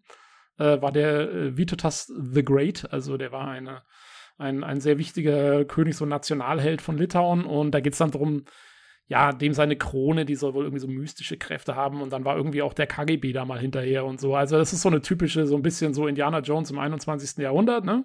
Mhm. Ähm, und so rätselst du dich dann da so durch Litauen. Man ist sehr viel dann in, in Vilnius unterwegs, ist, die, ist ja die Hauptstadt von, von Litauen, aber auch dann an, an anderen Ortschaften in Europa. Ähm, und ja, rätselt sich da so durch. Ähm, und das ist wirklich schön gemacht. Also ich finde die Rätsel, die sind halt, das ist so typisch Adventure. Also es ist wirklich so richtig oldschool Point-and-Click-Adventure. Ne? Also ähm, ich finde die Rätsel sind durchweg relativ logisch. Also ich hatte jetzt keine großen Hänger. Ich hatte genau einen einzigen großen Hänger in dem Spiel. Aber ansonsten habe ich mich da relativ so durchgepasselt. Also man muss schon mal nachdenken, man muss mal hier mal was kombinieren und da mal ein bisschen rumprobieren. Aber es ist jetzt nie so, dass du da komplett voll frustriert davor sitzt. Und ähm, also zumindest mir ging es nicht so. Ich weiß, Ihr habt ja den Hardware-Teil, habt ihr noch nicht aufgenommen. Den haben ja die Hörer jetzt schon gehört. naja, vielleicht machen wir das anders. Ich, ähm, vielleicht lassen wir Jan quasi einen kleinen Einsprecher spielen oder schneiden das dann hier hinter. Ja? Äh, es wäre vielleicht sinnvoller, wenn er da nicht vorgreift. Und dann ja. kann er mal von seiner Erfahrung mit dem einen Rätsel berichten. Das können wir auch machen, ja. Dann, dann können, wir das, können wir das hier reinschneiden. Ja. Ihr habt doch schon die Komplettlösung auf. Linie 1 gewinnt gegen Paar 1 und verliert gegen Paar 2 und 3. 2 gewinnt gegen 3. 3 gewinnt gegen 2. Ich verstehe es nicht. Ich kann es auch nicht ändern. Er sagt einfach nur, tausche aus die Linie. Sag ich, tausche, tausch bitte Linie 2 aus. Tauscht das ja einfach gegen 4 aus, aber 4 verliert gegen alles. Ähm, weil, also ich, ich muss eigentlich sagen, also an der Stelle, wo es Jan besonders aufgeregt hat, ähm, da bin ich auch gescheitert. Ähm, weil das würde ich eigentlich kurz spoilern. Das ist, ähm, weil das war so eine einzigartige Geschichte irgendwie. Und zwar, man ist dann mal, also ich sage, ich verrate natürlich nicht, wie man da hinkommt oder so, aber man ist bei einem Hockeyspiel, beim Eishockeyspiel. Und man muss dieses Spiel beeinflussen, wie das sozusagen ausgeht. Da gibt's, das sind so drei, vier Rätsel. Es geht so in verschiedenen Phasen, geht es so ab. Und die sind alle okay, bis auf eins. Weil da ist es nämlich so, und das würde ich nämlich sogar kurz einspielen. Äh, da ist ein, ein Fan auf einer Fantribüne, den kann man ansprechen und der erklärt einem das Problem oder wie die Regeln sind und wie das alles funktioniert. Und das ist, also diese Erklärung, die spiele ich kurz ein, weil die ist wirklich, also es ist im Spiel total krass, äh, wie der das erzählt. Also das kommt jetzt. You mentioned something about keeping the right pairs out? Yes, their fourth line is not much of a concern to us, and their third line can easily be stopped by our first and third pairs. And our first and second pairs are great against their second line, and that surprisingly leaves their first line, which for some strange reason struggles against our second and third pairs. Und aufgrund dieser Erklärung soll man dann zu einem anderen Typen hingehen, das ist so ein Bonze und der hat irgendwie Connections zu dem, zu dem Manager oder zu dem Trainer oder so von dem Team. Und dann kann man Positionen austauschen lassen in diesen Lines and Pairs, um die es da immer geht bei Eishockey. Ich habe ja keine Ahnung von Eishockey.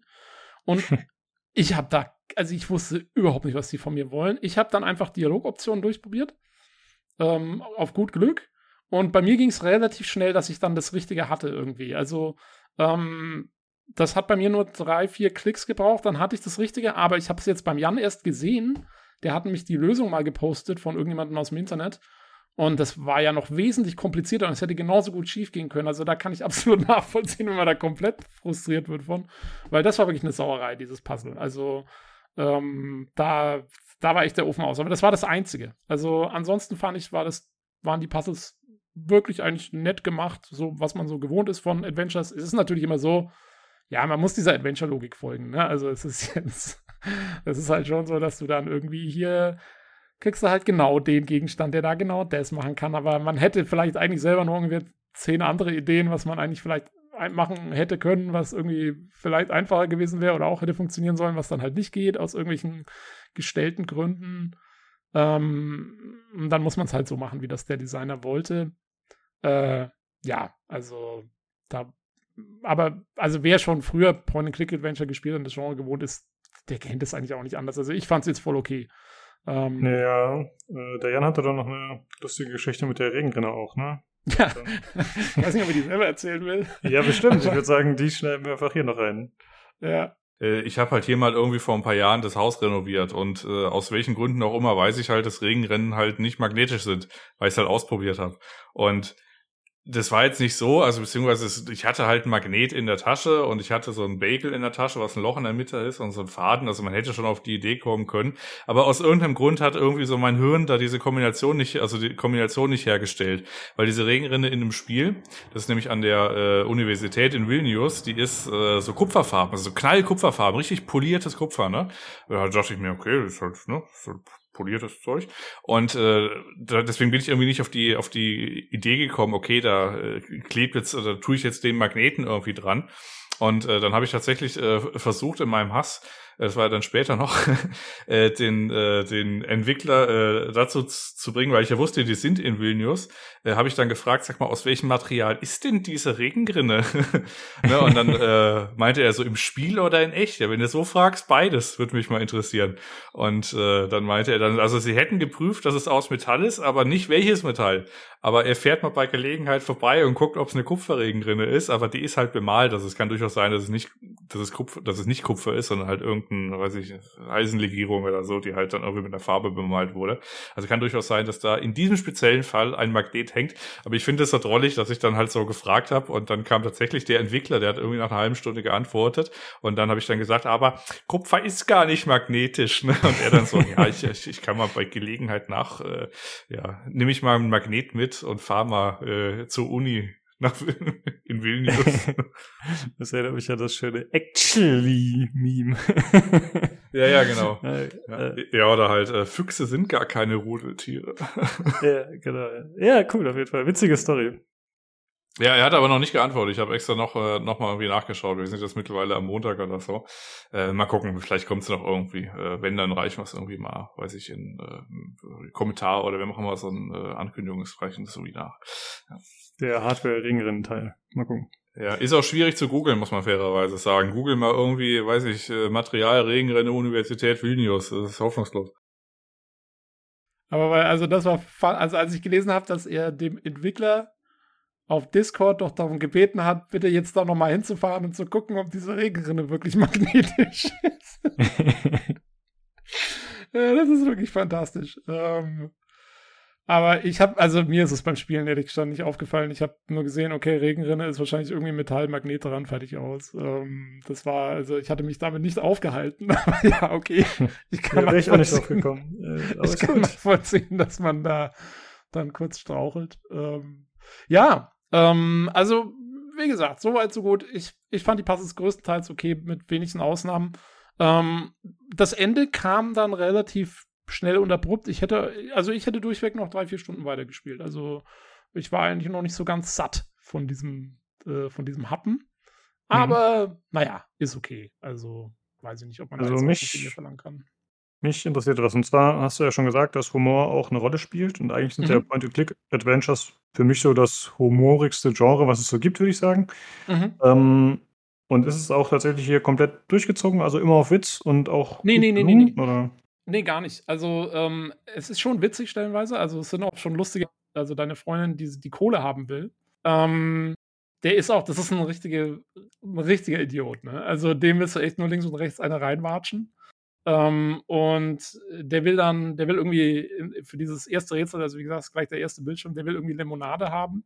Und das halt hinten ist so ein Limonadenstand und dann musst du dann so ein bisschen hin und her machen, dass du diese Limonade irgendwie kriegst und so. Du kannst aber auch, brauchst für ein anderes Rätsel dann wieder, Du kannst aber auch ähm, dir ganz, also statt Limonade kann, kannst du dir von dem Mädel auch ähm, einfach Zitronensaft geben lassen. Also ganz sauren Zitronensaft, den kannst du ihm auch geben. Und dann äh, flippt er komplett aus und ja, kannst ihn da so ein bisschen verarschen und so. Also solche Sachen gibt's auch. Also das ist schon Humor. Aber ich würde mal sagen, also der Grundton des Adventures ist jetzt nicht durchweg, dass es alles auf Witz ist, sondern die Geschichte nimmt sich an sich schon erstmal zu einem gewissen Punkt ernst. Also es ist schon so, ne, also es ist dann schon so, wie gesagt, der KGB kommt dann auch mal vor, also es ist dann auch mal so ein bisschen, also es wird jetzt nie irgendwie super spannend oder so, das kann ich jetzt nicht sagen. Das ist alles immer so ein bisschen so auf nett und charmant gemacht, aber ähm, aber es ist schon so, dass dann, ja, dass man dann mal so ein bisschen, ne, dass, dass, dass auch mal einer mit einer Pistole hat und dann, und dann wird es irgendwie ernst hier und so. Ähm, das kommt schon auch vor. Also es ist so ein bisschen im Stil von Verarschen also es ist eher so, so, so Indiana Jones Humor technisch, ne? Also es ist schon witzig und so, aber es ist auch, es hat auch so eine Komponente, wo man jetzt sagen will, man will so ein bisschen Spannung reinbringen oder ein bisschen, ja, auch mal was erzählen, Mhm. Was jetzt die Charaktere irgendwie selber ernst nehmen oder so. Das schon.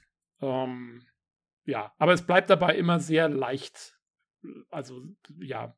Also ich beschreibe die Handlung am besten eigentlich als nett, weil sie ist, sie ist nicht, sie geht nie so wahnsinnig in die Tü- Tiefe. Also da habe ich schon auch in Adventures mehr gesehen, bei einem, was weiß ich, aus den 90ern, ein Riddle of Master Lou oder dann aus den 2000ern ein, ein Moment of Silence oder so. Das sind ja auch eher ernstere Adventure. Äh, die haben da schon mehr zu bieten, finde ich, was Tiefgang angeht und so. Ähm, aber das hier, das ist halt so ein bisschen, ja, es ist so ein bisschen, ich finde, das, es, es zieht diesen, diesen Millennial Gen Z-Charakter sehr stark durch. Das kommt auch noch mit dazu. Also die, ähm, es ist dann auch so, man ist ja dann in Litauen, aber man, man hat sein Handy dabei und man textet auch immer wieder mit der Dana. Und diese Texte, das ist halt auch, ich meine, ich glaube, das ist absichtlich so gemacht. Die sind halt auch voll mit irgendwelchen Emojis und sie schreiben sich nur so, wow, und so. Man kann auch selber aussuchen, ob man eher ernst antworten will oder eher mit auch so, so, so, so, ne, dieses typische Handy-Text-Gedöns. Ähm, ich habe das dann gemacht, weil ich dachte, wenn schon, denn schon. ähm, und dann immer so, hey dude, man, what do you think? Bla bla bla. Ähm, aber ja, das ist halt so ein bisschen so ihr Stil. Ähm, ich fand's ganz amüsant. Äh, so, aber für, ja, für dieses Adventure. Mhm. Jo! Ich sehe gerade hier so ein äh, Bild, also ich gucke, wie gesagt, das äh, Gameplay zwischendurch durch. Work Mhm. and Travel in Wyoming. Da ist da so ein Turm. Ich glaube, das ist eine Firewatch-Referenz. Würde ich vermuten. Sieht mir so aus. Äh, work and Travel. in- Ach Gott. Oh ja, kann gut. Ist es in dem Reisebüro? Ähm, das ist an so einem Tisch. Ja, Reisebüro, ja, genau. Ja, ja, okay, ja. Ah, okay, ja, habe ich übersehen. Ist mir gar nicht aufgefallen. Stimmt, kann gut sein, dass es eine Firewatch-Referenz ist, ja. Also, weil, was willst du auch sonst in Wyoming machen, ganz ehrlich. Ja, der Turm ist halt da drauf. Das sieht so aus. Ich bin mir nicht sicher, ob das in dem Start spielt, aber ich glaube schon. ja, Ähm, wir sind, ja, also es ist jetzt nicht, aber es ist aber auch nicht so, dass das Ding irgendwie vollgestopft ist mit Referenzen auf andere Sachen. Es kommt hier und da, kam, glaube ich, mal was vor, aber jetzt nicht zu viel oder so. Ja. Ähm, es hat schon sein, zieht sein eigenes Ding eher durch. Äh, Du hast ja gerade schon gesagt, die Präsentation ist eher so ein bisschen seicht und leichtherzig teilweise und ich finde auch optisch ist es ja größtenteils, bis auf einige Szenen, wirkt es einfach sehr freundlich und nett Mhm. gestaltet. Genau. Ähm, sind die Hintergründe gezeichnet? Ja, ne? Ja, also die Hintergründe sind gezeichnet. Ähm, das schwankt so ein bisschen in der Qualität, finde ich. Also es, ich habe, ich glaube, in der PC Games haben sie geschrieben, sie wären wunderbar und ich habe das auch öfter im Internet gesehen, dass alle sagen, oh, so toll. Ja, ich fand es jetzt ehrlich schon nicht so toll. Also, ich meine, die sind schon ganz nett teilweise, aber ist, ich hab, das habe ich auch schon besser gesehen, irgendwie mit mehr Details, also wenn ich mir da einen Geheimakte Tunguska anschaue oder so. Äh, ich finde, da, da steckten dann noch wesentlich mehr Details teilweise in den, in den Schauplätzen. Aber es ist okay. Also, ähm, das, das kann man schon durchweg lassen. Es ist alles sehr, ja, auch wieder sehr herzlich, sehr freundlich, sehr hell oft. Ähm, und und ähm, durchweg nett. Die Charaktere selber, also die, die sich dann auch bewegen und so, die Figuren, ähm, die sind in so einem bisschen so 3D-Cartoon-Stil gehalten. Also die, da stimmen die Proportionen jetzt nicht immer so hundertprozentig. Ähm, äh, die, also die Augen sind gerne mal relativ groß auch und so. Also es hat alles so ein bisschen so einen Cartoon-Vibe. Ähm, was jetzt nicht unbedingt so mein Stil ist, aber es passt für dieses Spiel, finde ich, ganz gut. Also es passt auch so ganz gut da, dazu, dass es halt ja schon nah, nah am Realismus ist, aber sich nicht so ganz hundertprozentig darauf versteift. Ne? Also das ist okay, ist jetzt kein Überflieger, aber es ist okay. Also Genau, also würde ich auch sagen, ich finde, es sieht eher aus wie so eine Kinder-TV-Serie oder so. Also Mhm, irgendwie, genau. äh, ja, kindgerecht auf jeden Fall. Und ich finde die Texturen teilweise echt schrecklich, muss man sagen. Also von, gerade von den Figuren. Mhm. Das sieht teilweise ziemlich schlimm aus. Und ich muss sagen, ich finde die Hintergründe gut. Also auch wie die Gamester das sagt, ich finde die ganz nett gemacht so. Ähm, was mir dabei negativ auffällt, ist, dass die Charaktere, die 3D-Charaktere manchmal so ein bisschen floaty wirken. Also die sind dann halt nicht so richtig connected mit dem Boden, auf dem sie gehen und so. Das ist teilweise ein bisschen weird. Äh, interessanterweise gibt's aber tatsächlich auch Schatten, die sie werfen und teilweise sogar Spiegelungen. Also da wurde anscheinend dann doch noch irgendwas gemacht, dass Ja. das irgendwie noch simuliert wird. Das ist eine interessante Mischung auf jeden Fall. Ja, ja. Also, wie gesagt, es ist jetzt, also ich finde auch, es ist nicht so hundertprozentig mein Stil. Aber ja, aber es ist zweckdienlich und ich finde, es passt zu dem ganzen, zu dem ganzen Stil von diesem Spiel, auch wie gesagt, dem Stil der Handlung, dem Stil der Figuren und so. Das ist schon, das ist, also wenn man es spielt und das dann auch alles hört und so, äh, das wirkt dann schon so, dass es zusammenpasst und, und, und da irgendwie jemand mit einer, mit einer gewissen Stilsicherheit an die Sache rangegangen ist, das auf jeden Fall. Ja, das stimmt. Äh, jo, und dann kommen wir auch zum Sound, glaube ich, damit. Ähm, das ist, äh, das ist wirklich, also da muss man sagen, also der Sound selber, äh, weiß ich nicht, ist okay, ist mir jetzt nicht groß aufgefallen, irgendwie, dass da jetzt am Sound irgendwas Tolles wäre. Die Musik ist auch wieder so, ja, so dudelt so ein bisschen vor sich hin teilweise. Ähm, aber was wirklich hervorzuheben ist, ist tatsächlich sind die Sprecher. Weil die Sprecher machen wirklich einen super Job. Also die englischen, ähm, ich glaube, äh, ich glaube, es gibt keine deutsche Vertonung. Ich glaube, es gibt nur deutsche Texte. Ähm, aber die englischen Sprecher machen wirklich einen super Job für so eine kleine Produktion. Also gerade die Milda selber, ähm, wie die vertont ist, da stimmt wirklich alles. Also da, da die macht nie, ich habe ich es nicht festgestellt, dass die mal einen Fehler macht, so in der Betonung oder dass sie irgendwie, keine Ahnung, wenn sie jetzt sarkastisch sein will oder wenn sie jetzt irgendwas, das passt immer alles voll gut. Und auch die anderen Charaktere. Also ich habe eigentlich keinen Charakter gefunden, der jetzt irgendwie total schlecht wäre. Es sind nicht alle so auf dem, auf dem Top-Level wie jetzt die Protagonistin, aber im Großen und Ganzen muss man sagen, gerade für so eine kleine Produktion top-notch. Also da, das war eigentlich das, was es für mich so ein bisschen rausgerissen hat. Äh, wieso ich es auch so gerne durchgespielt habe, ist, weil, weil viel von der Atmosphäre wirklich getragen wurde von, von den Speichern. Ähm, das Mhm. war cool. Wie sieht es musikalisch aus? Da erwarte ich mir jetzt irgendwie so ein relativ nichtssagendes Gedudel im Hintergrund. Genau, genau. Also äh, Musik dudelt äh, tatsächlich oft mal sehr gerne vor sich hin. Ähm, ich weiß nicht, wir haben, wir haben ja den Einspieler zu diesem Zeitpunkt jetzt hier schon gemacht für, den, für das Main-Theme.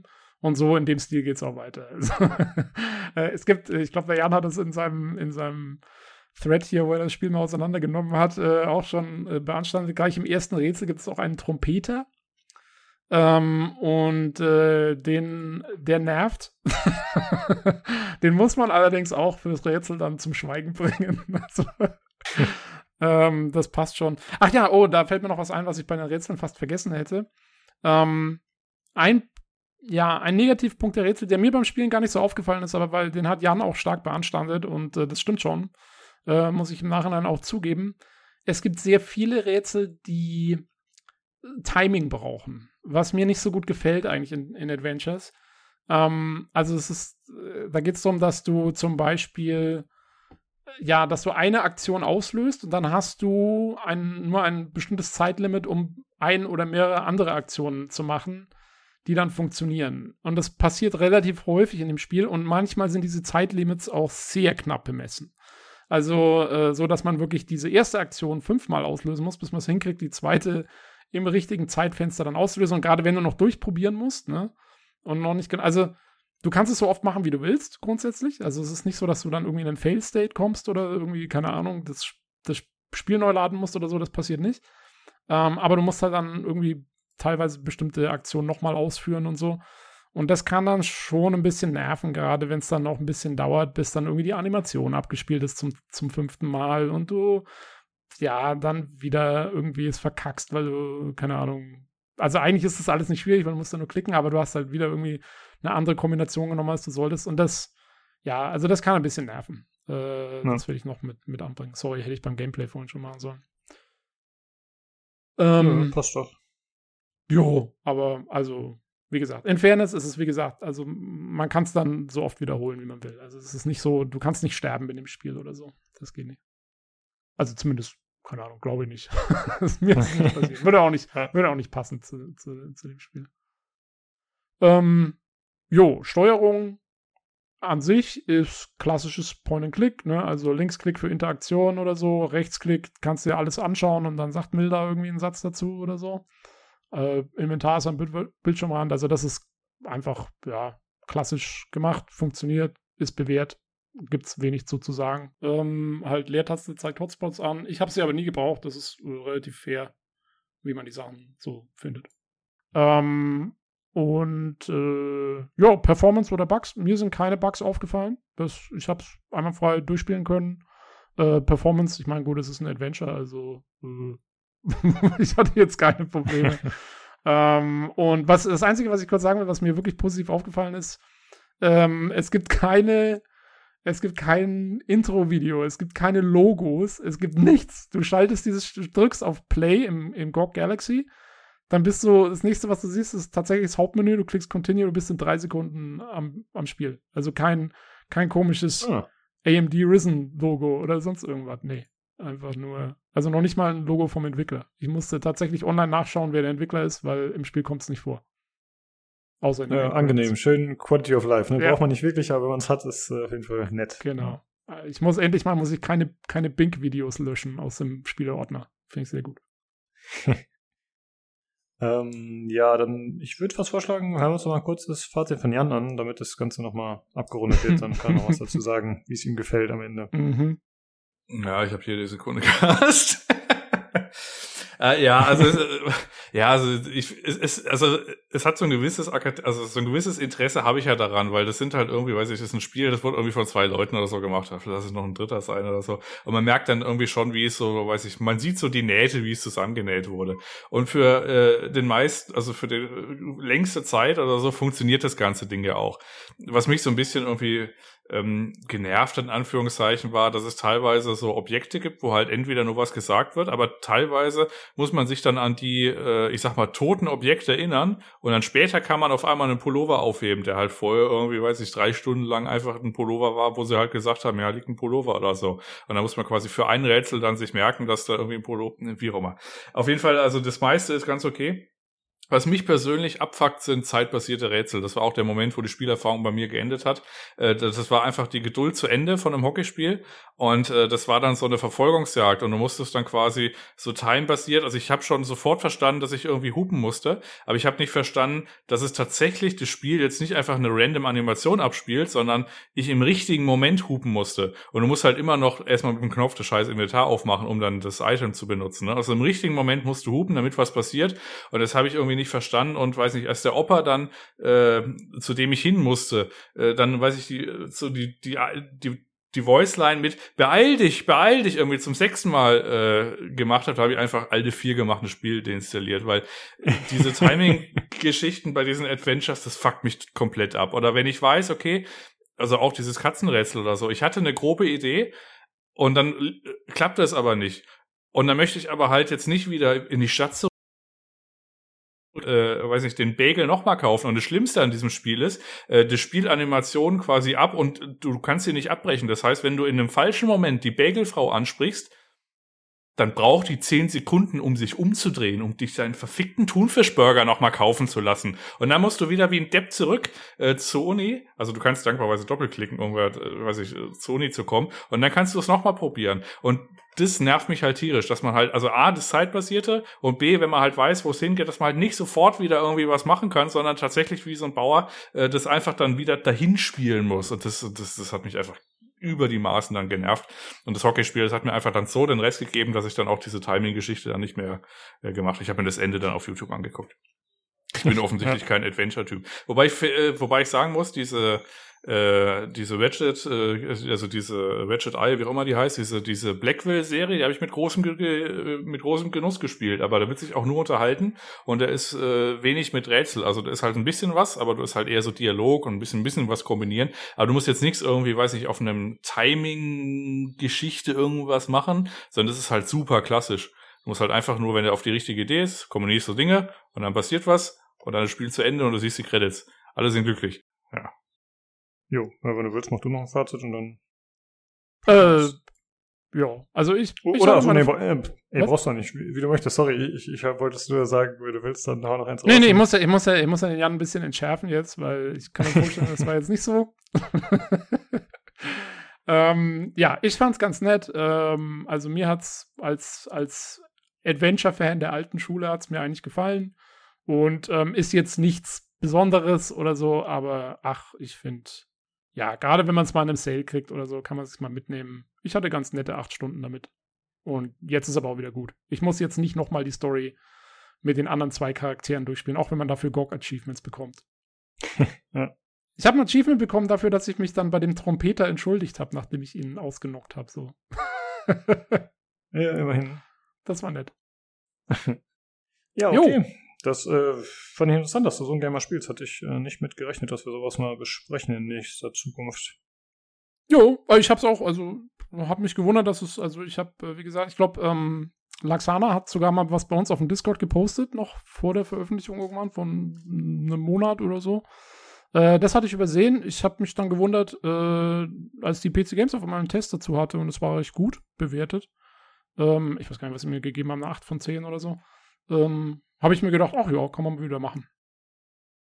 Ja. Ja, alles klar.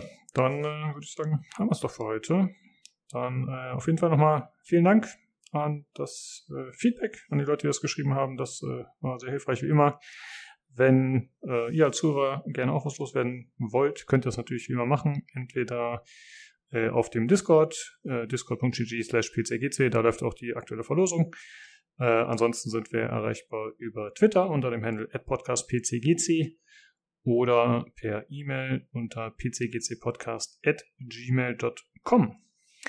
Ja, das war's äh, dann für diese Woche. Vielen Dank fürs Zuhören und dann schaltet gerne nächste Woche wieder ein zum PC Games Community Podcast. Tschüss. Ciao.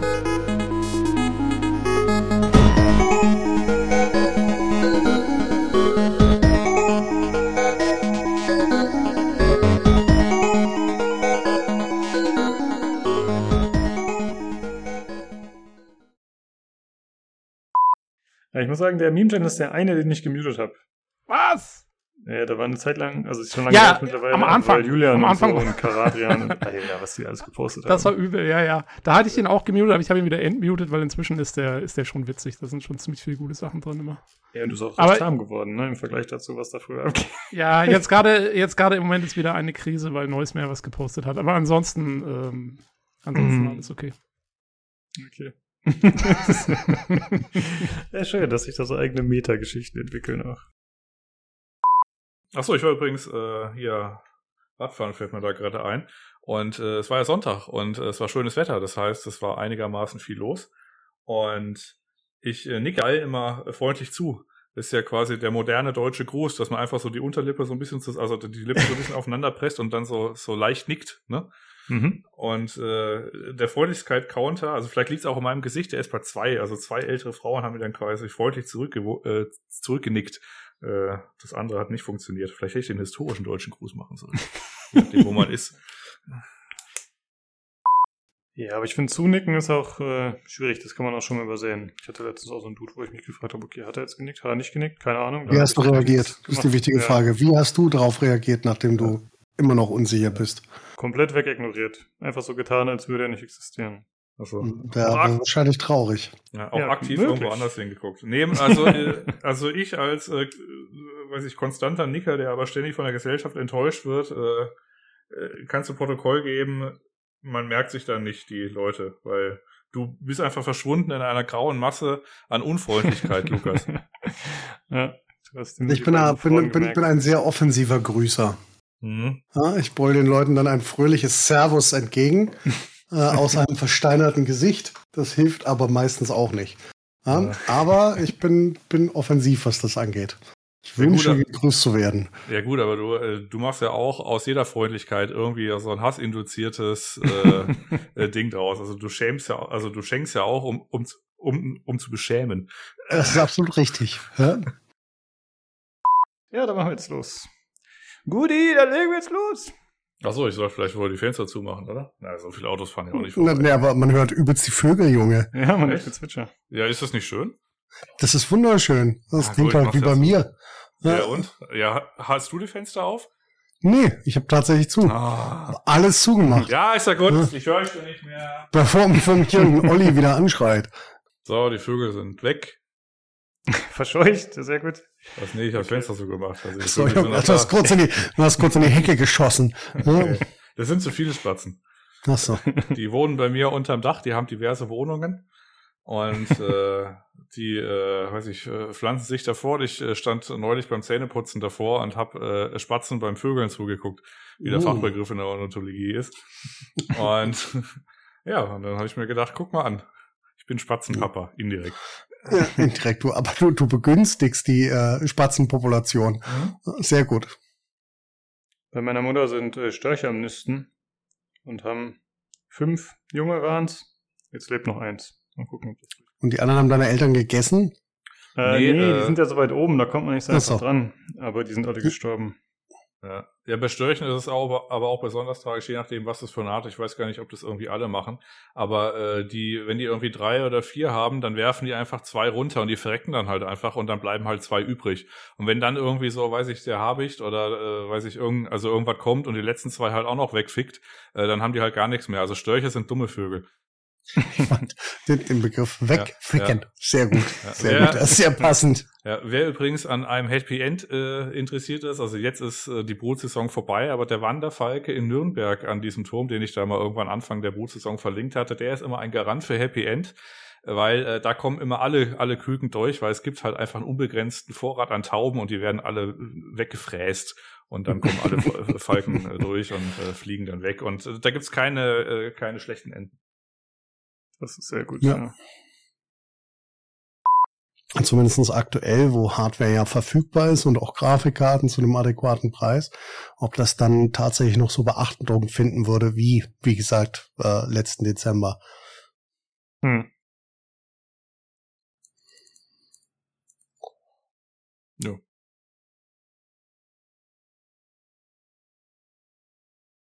Awkward Silence. Ich wollte gerade sagen, wir haben eine Pause, ich hole mal eben was zu trinken.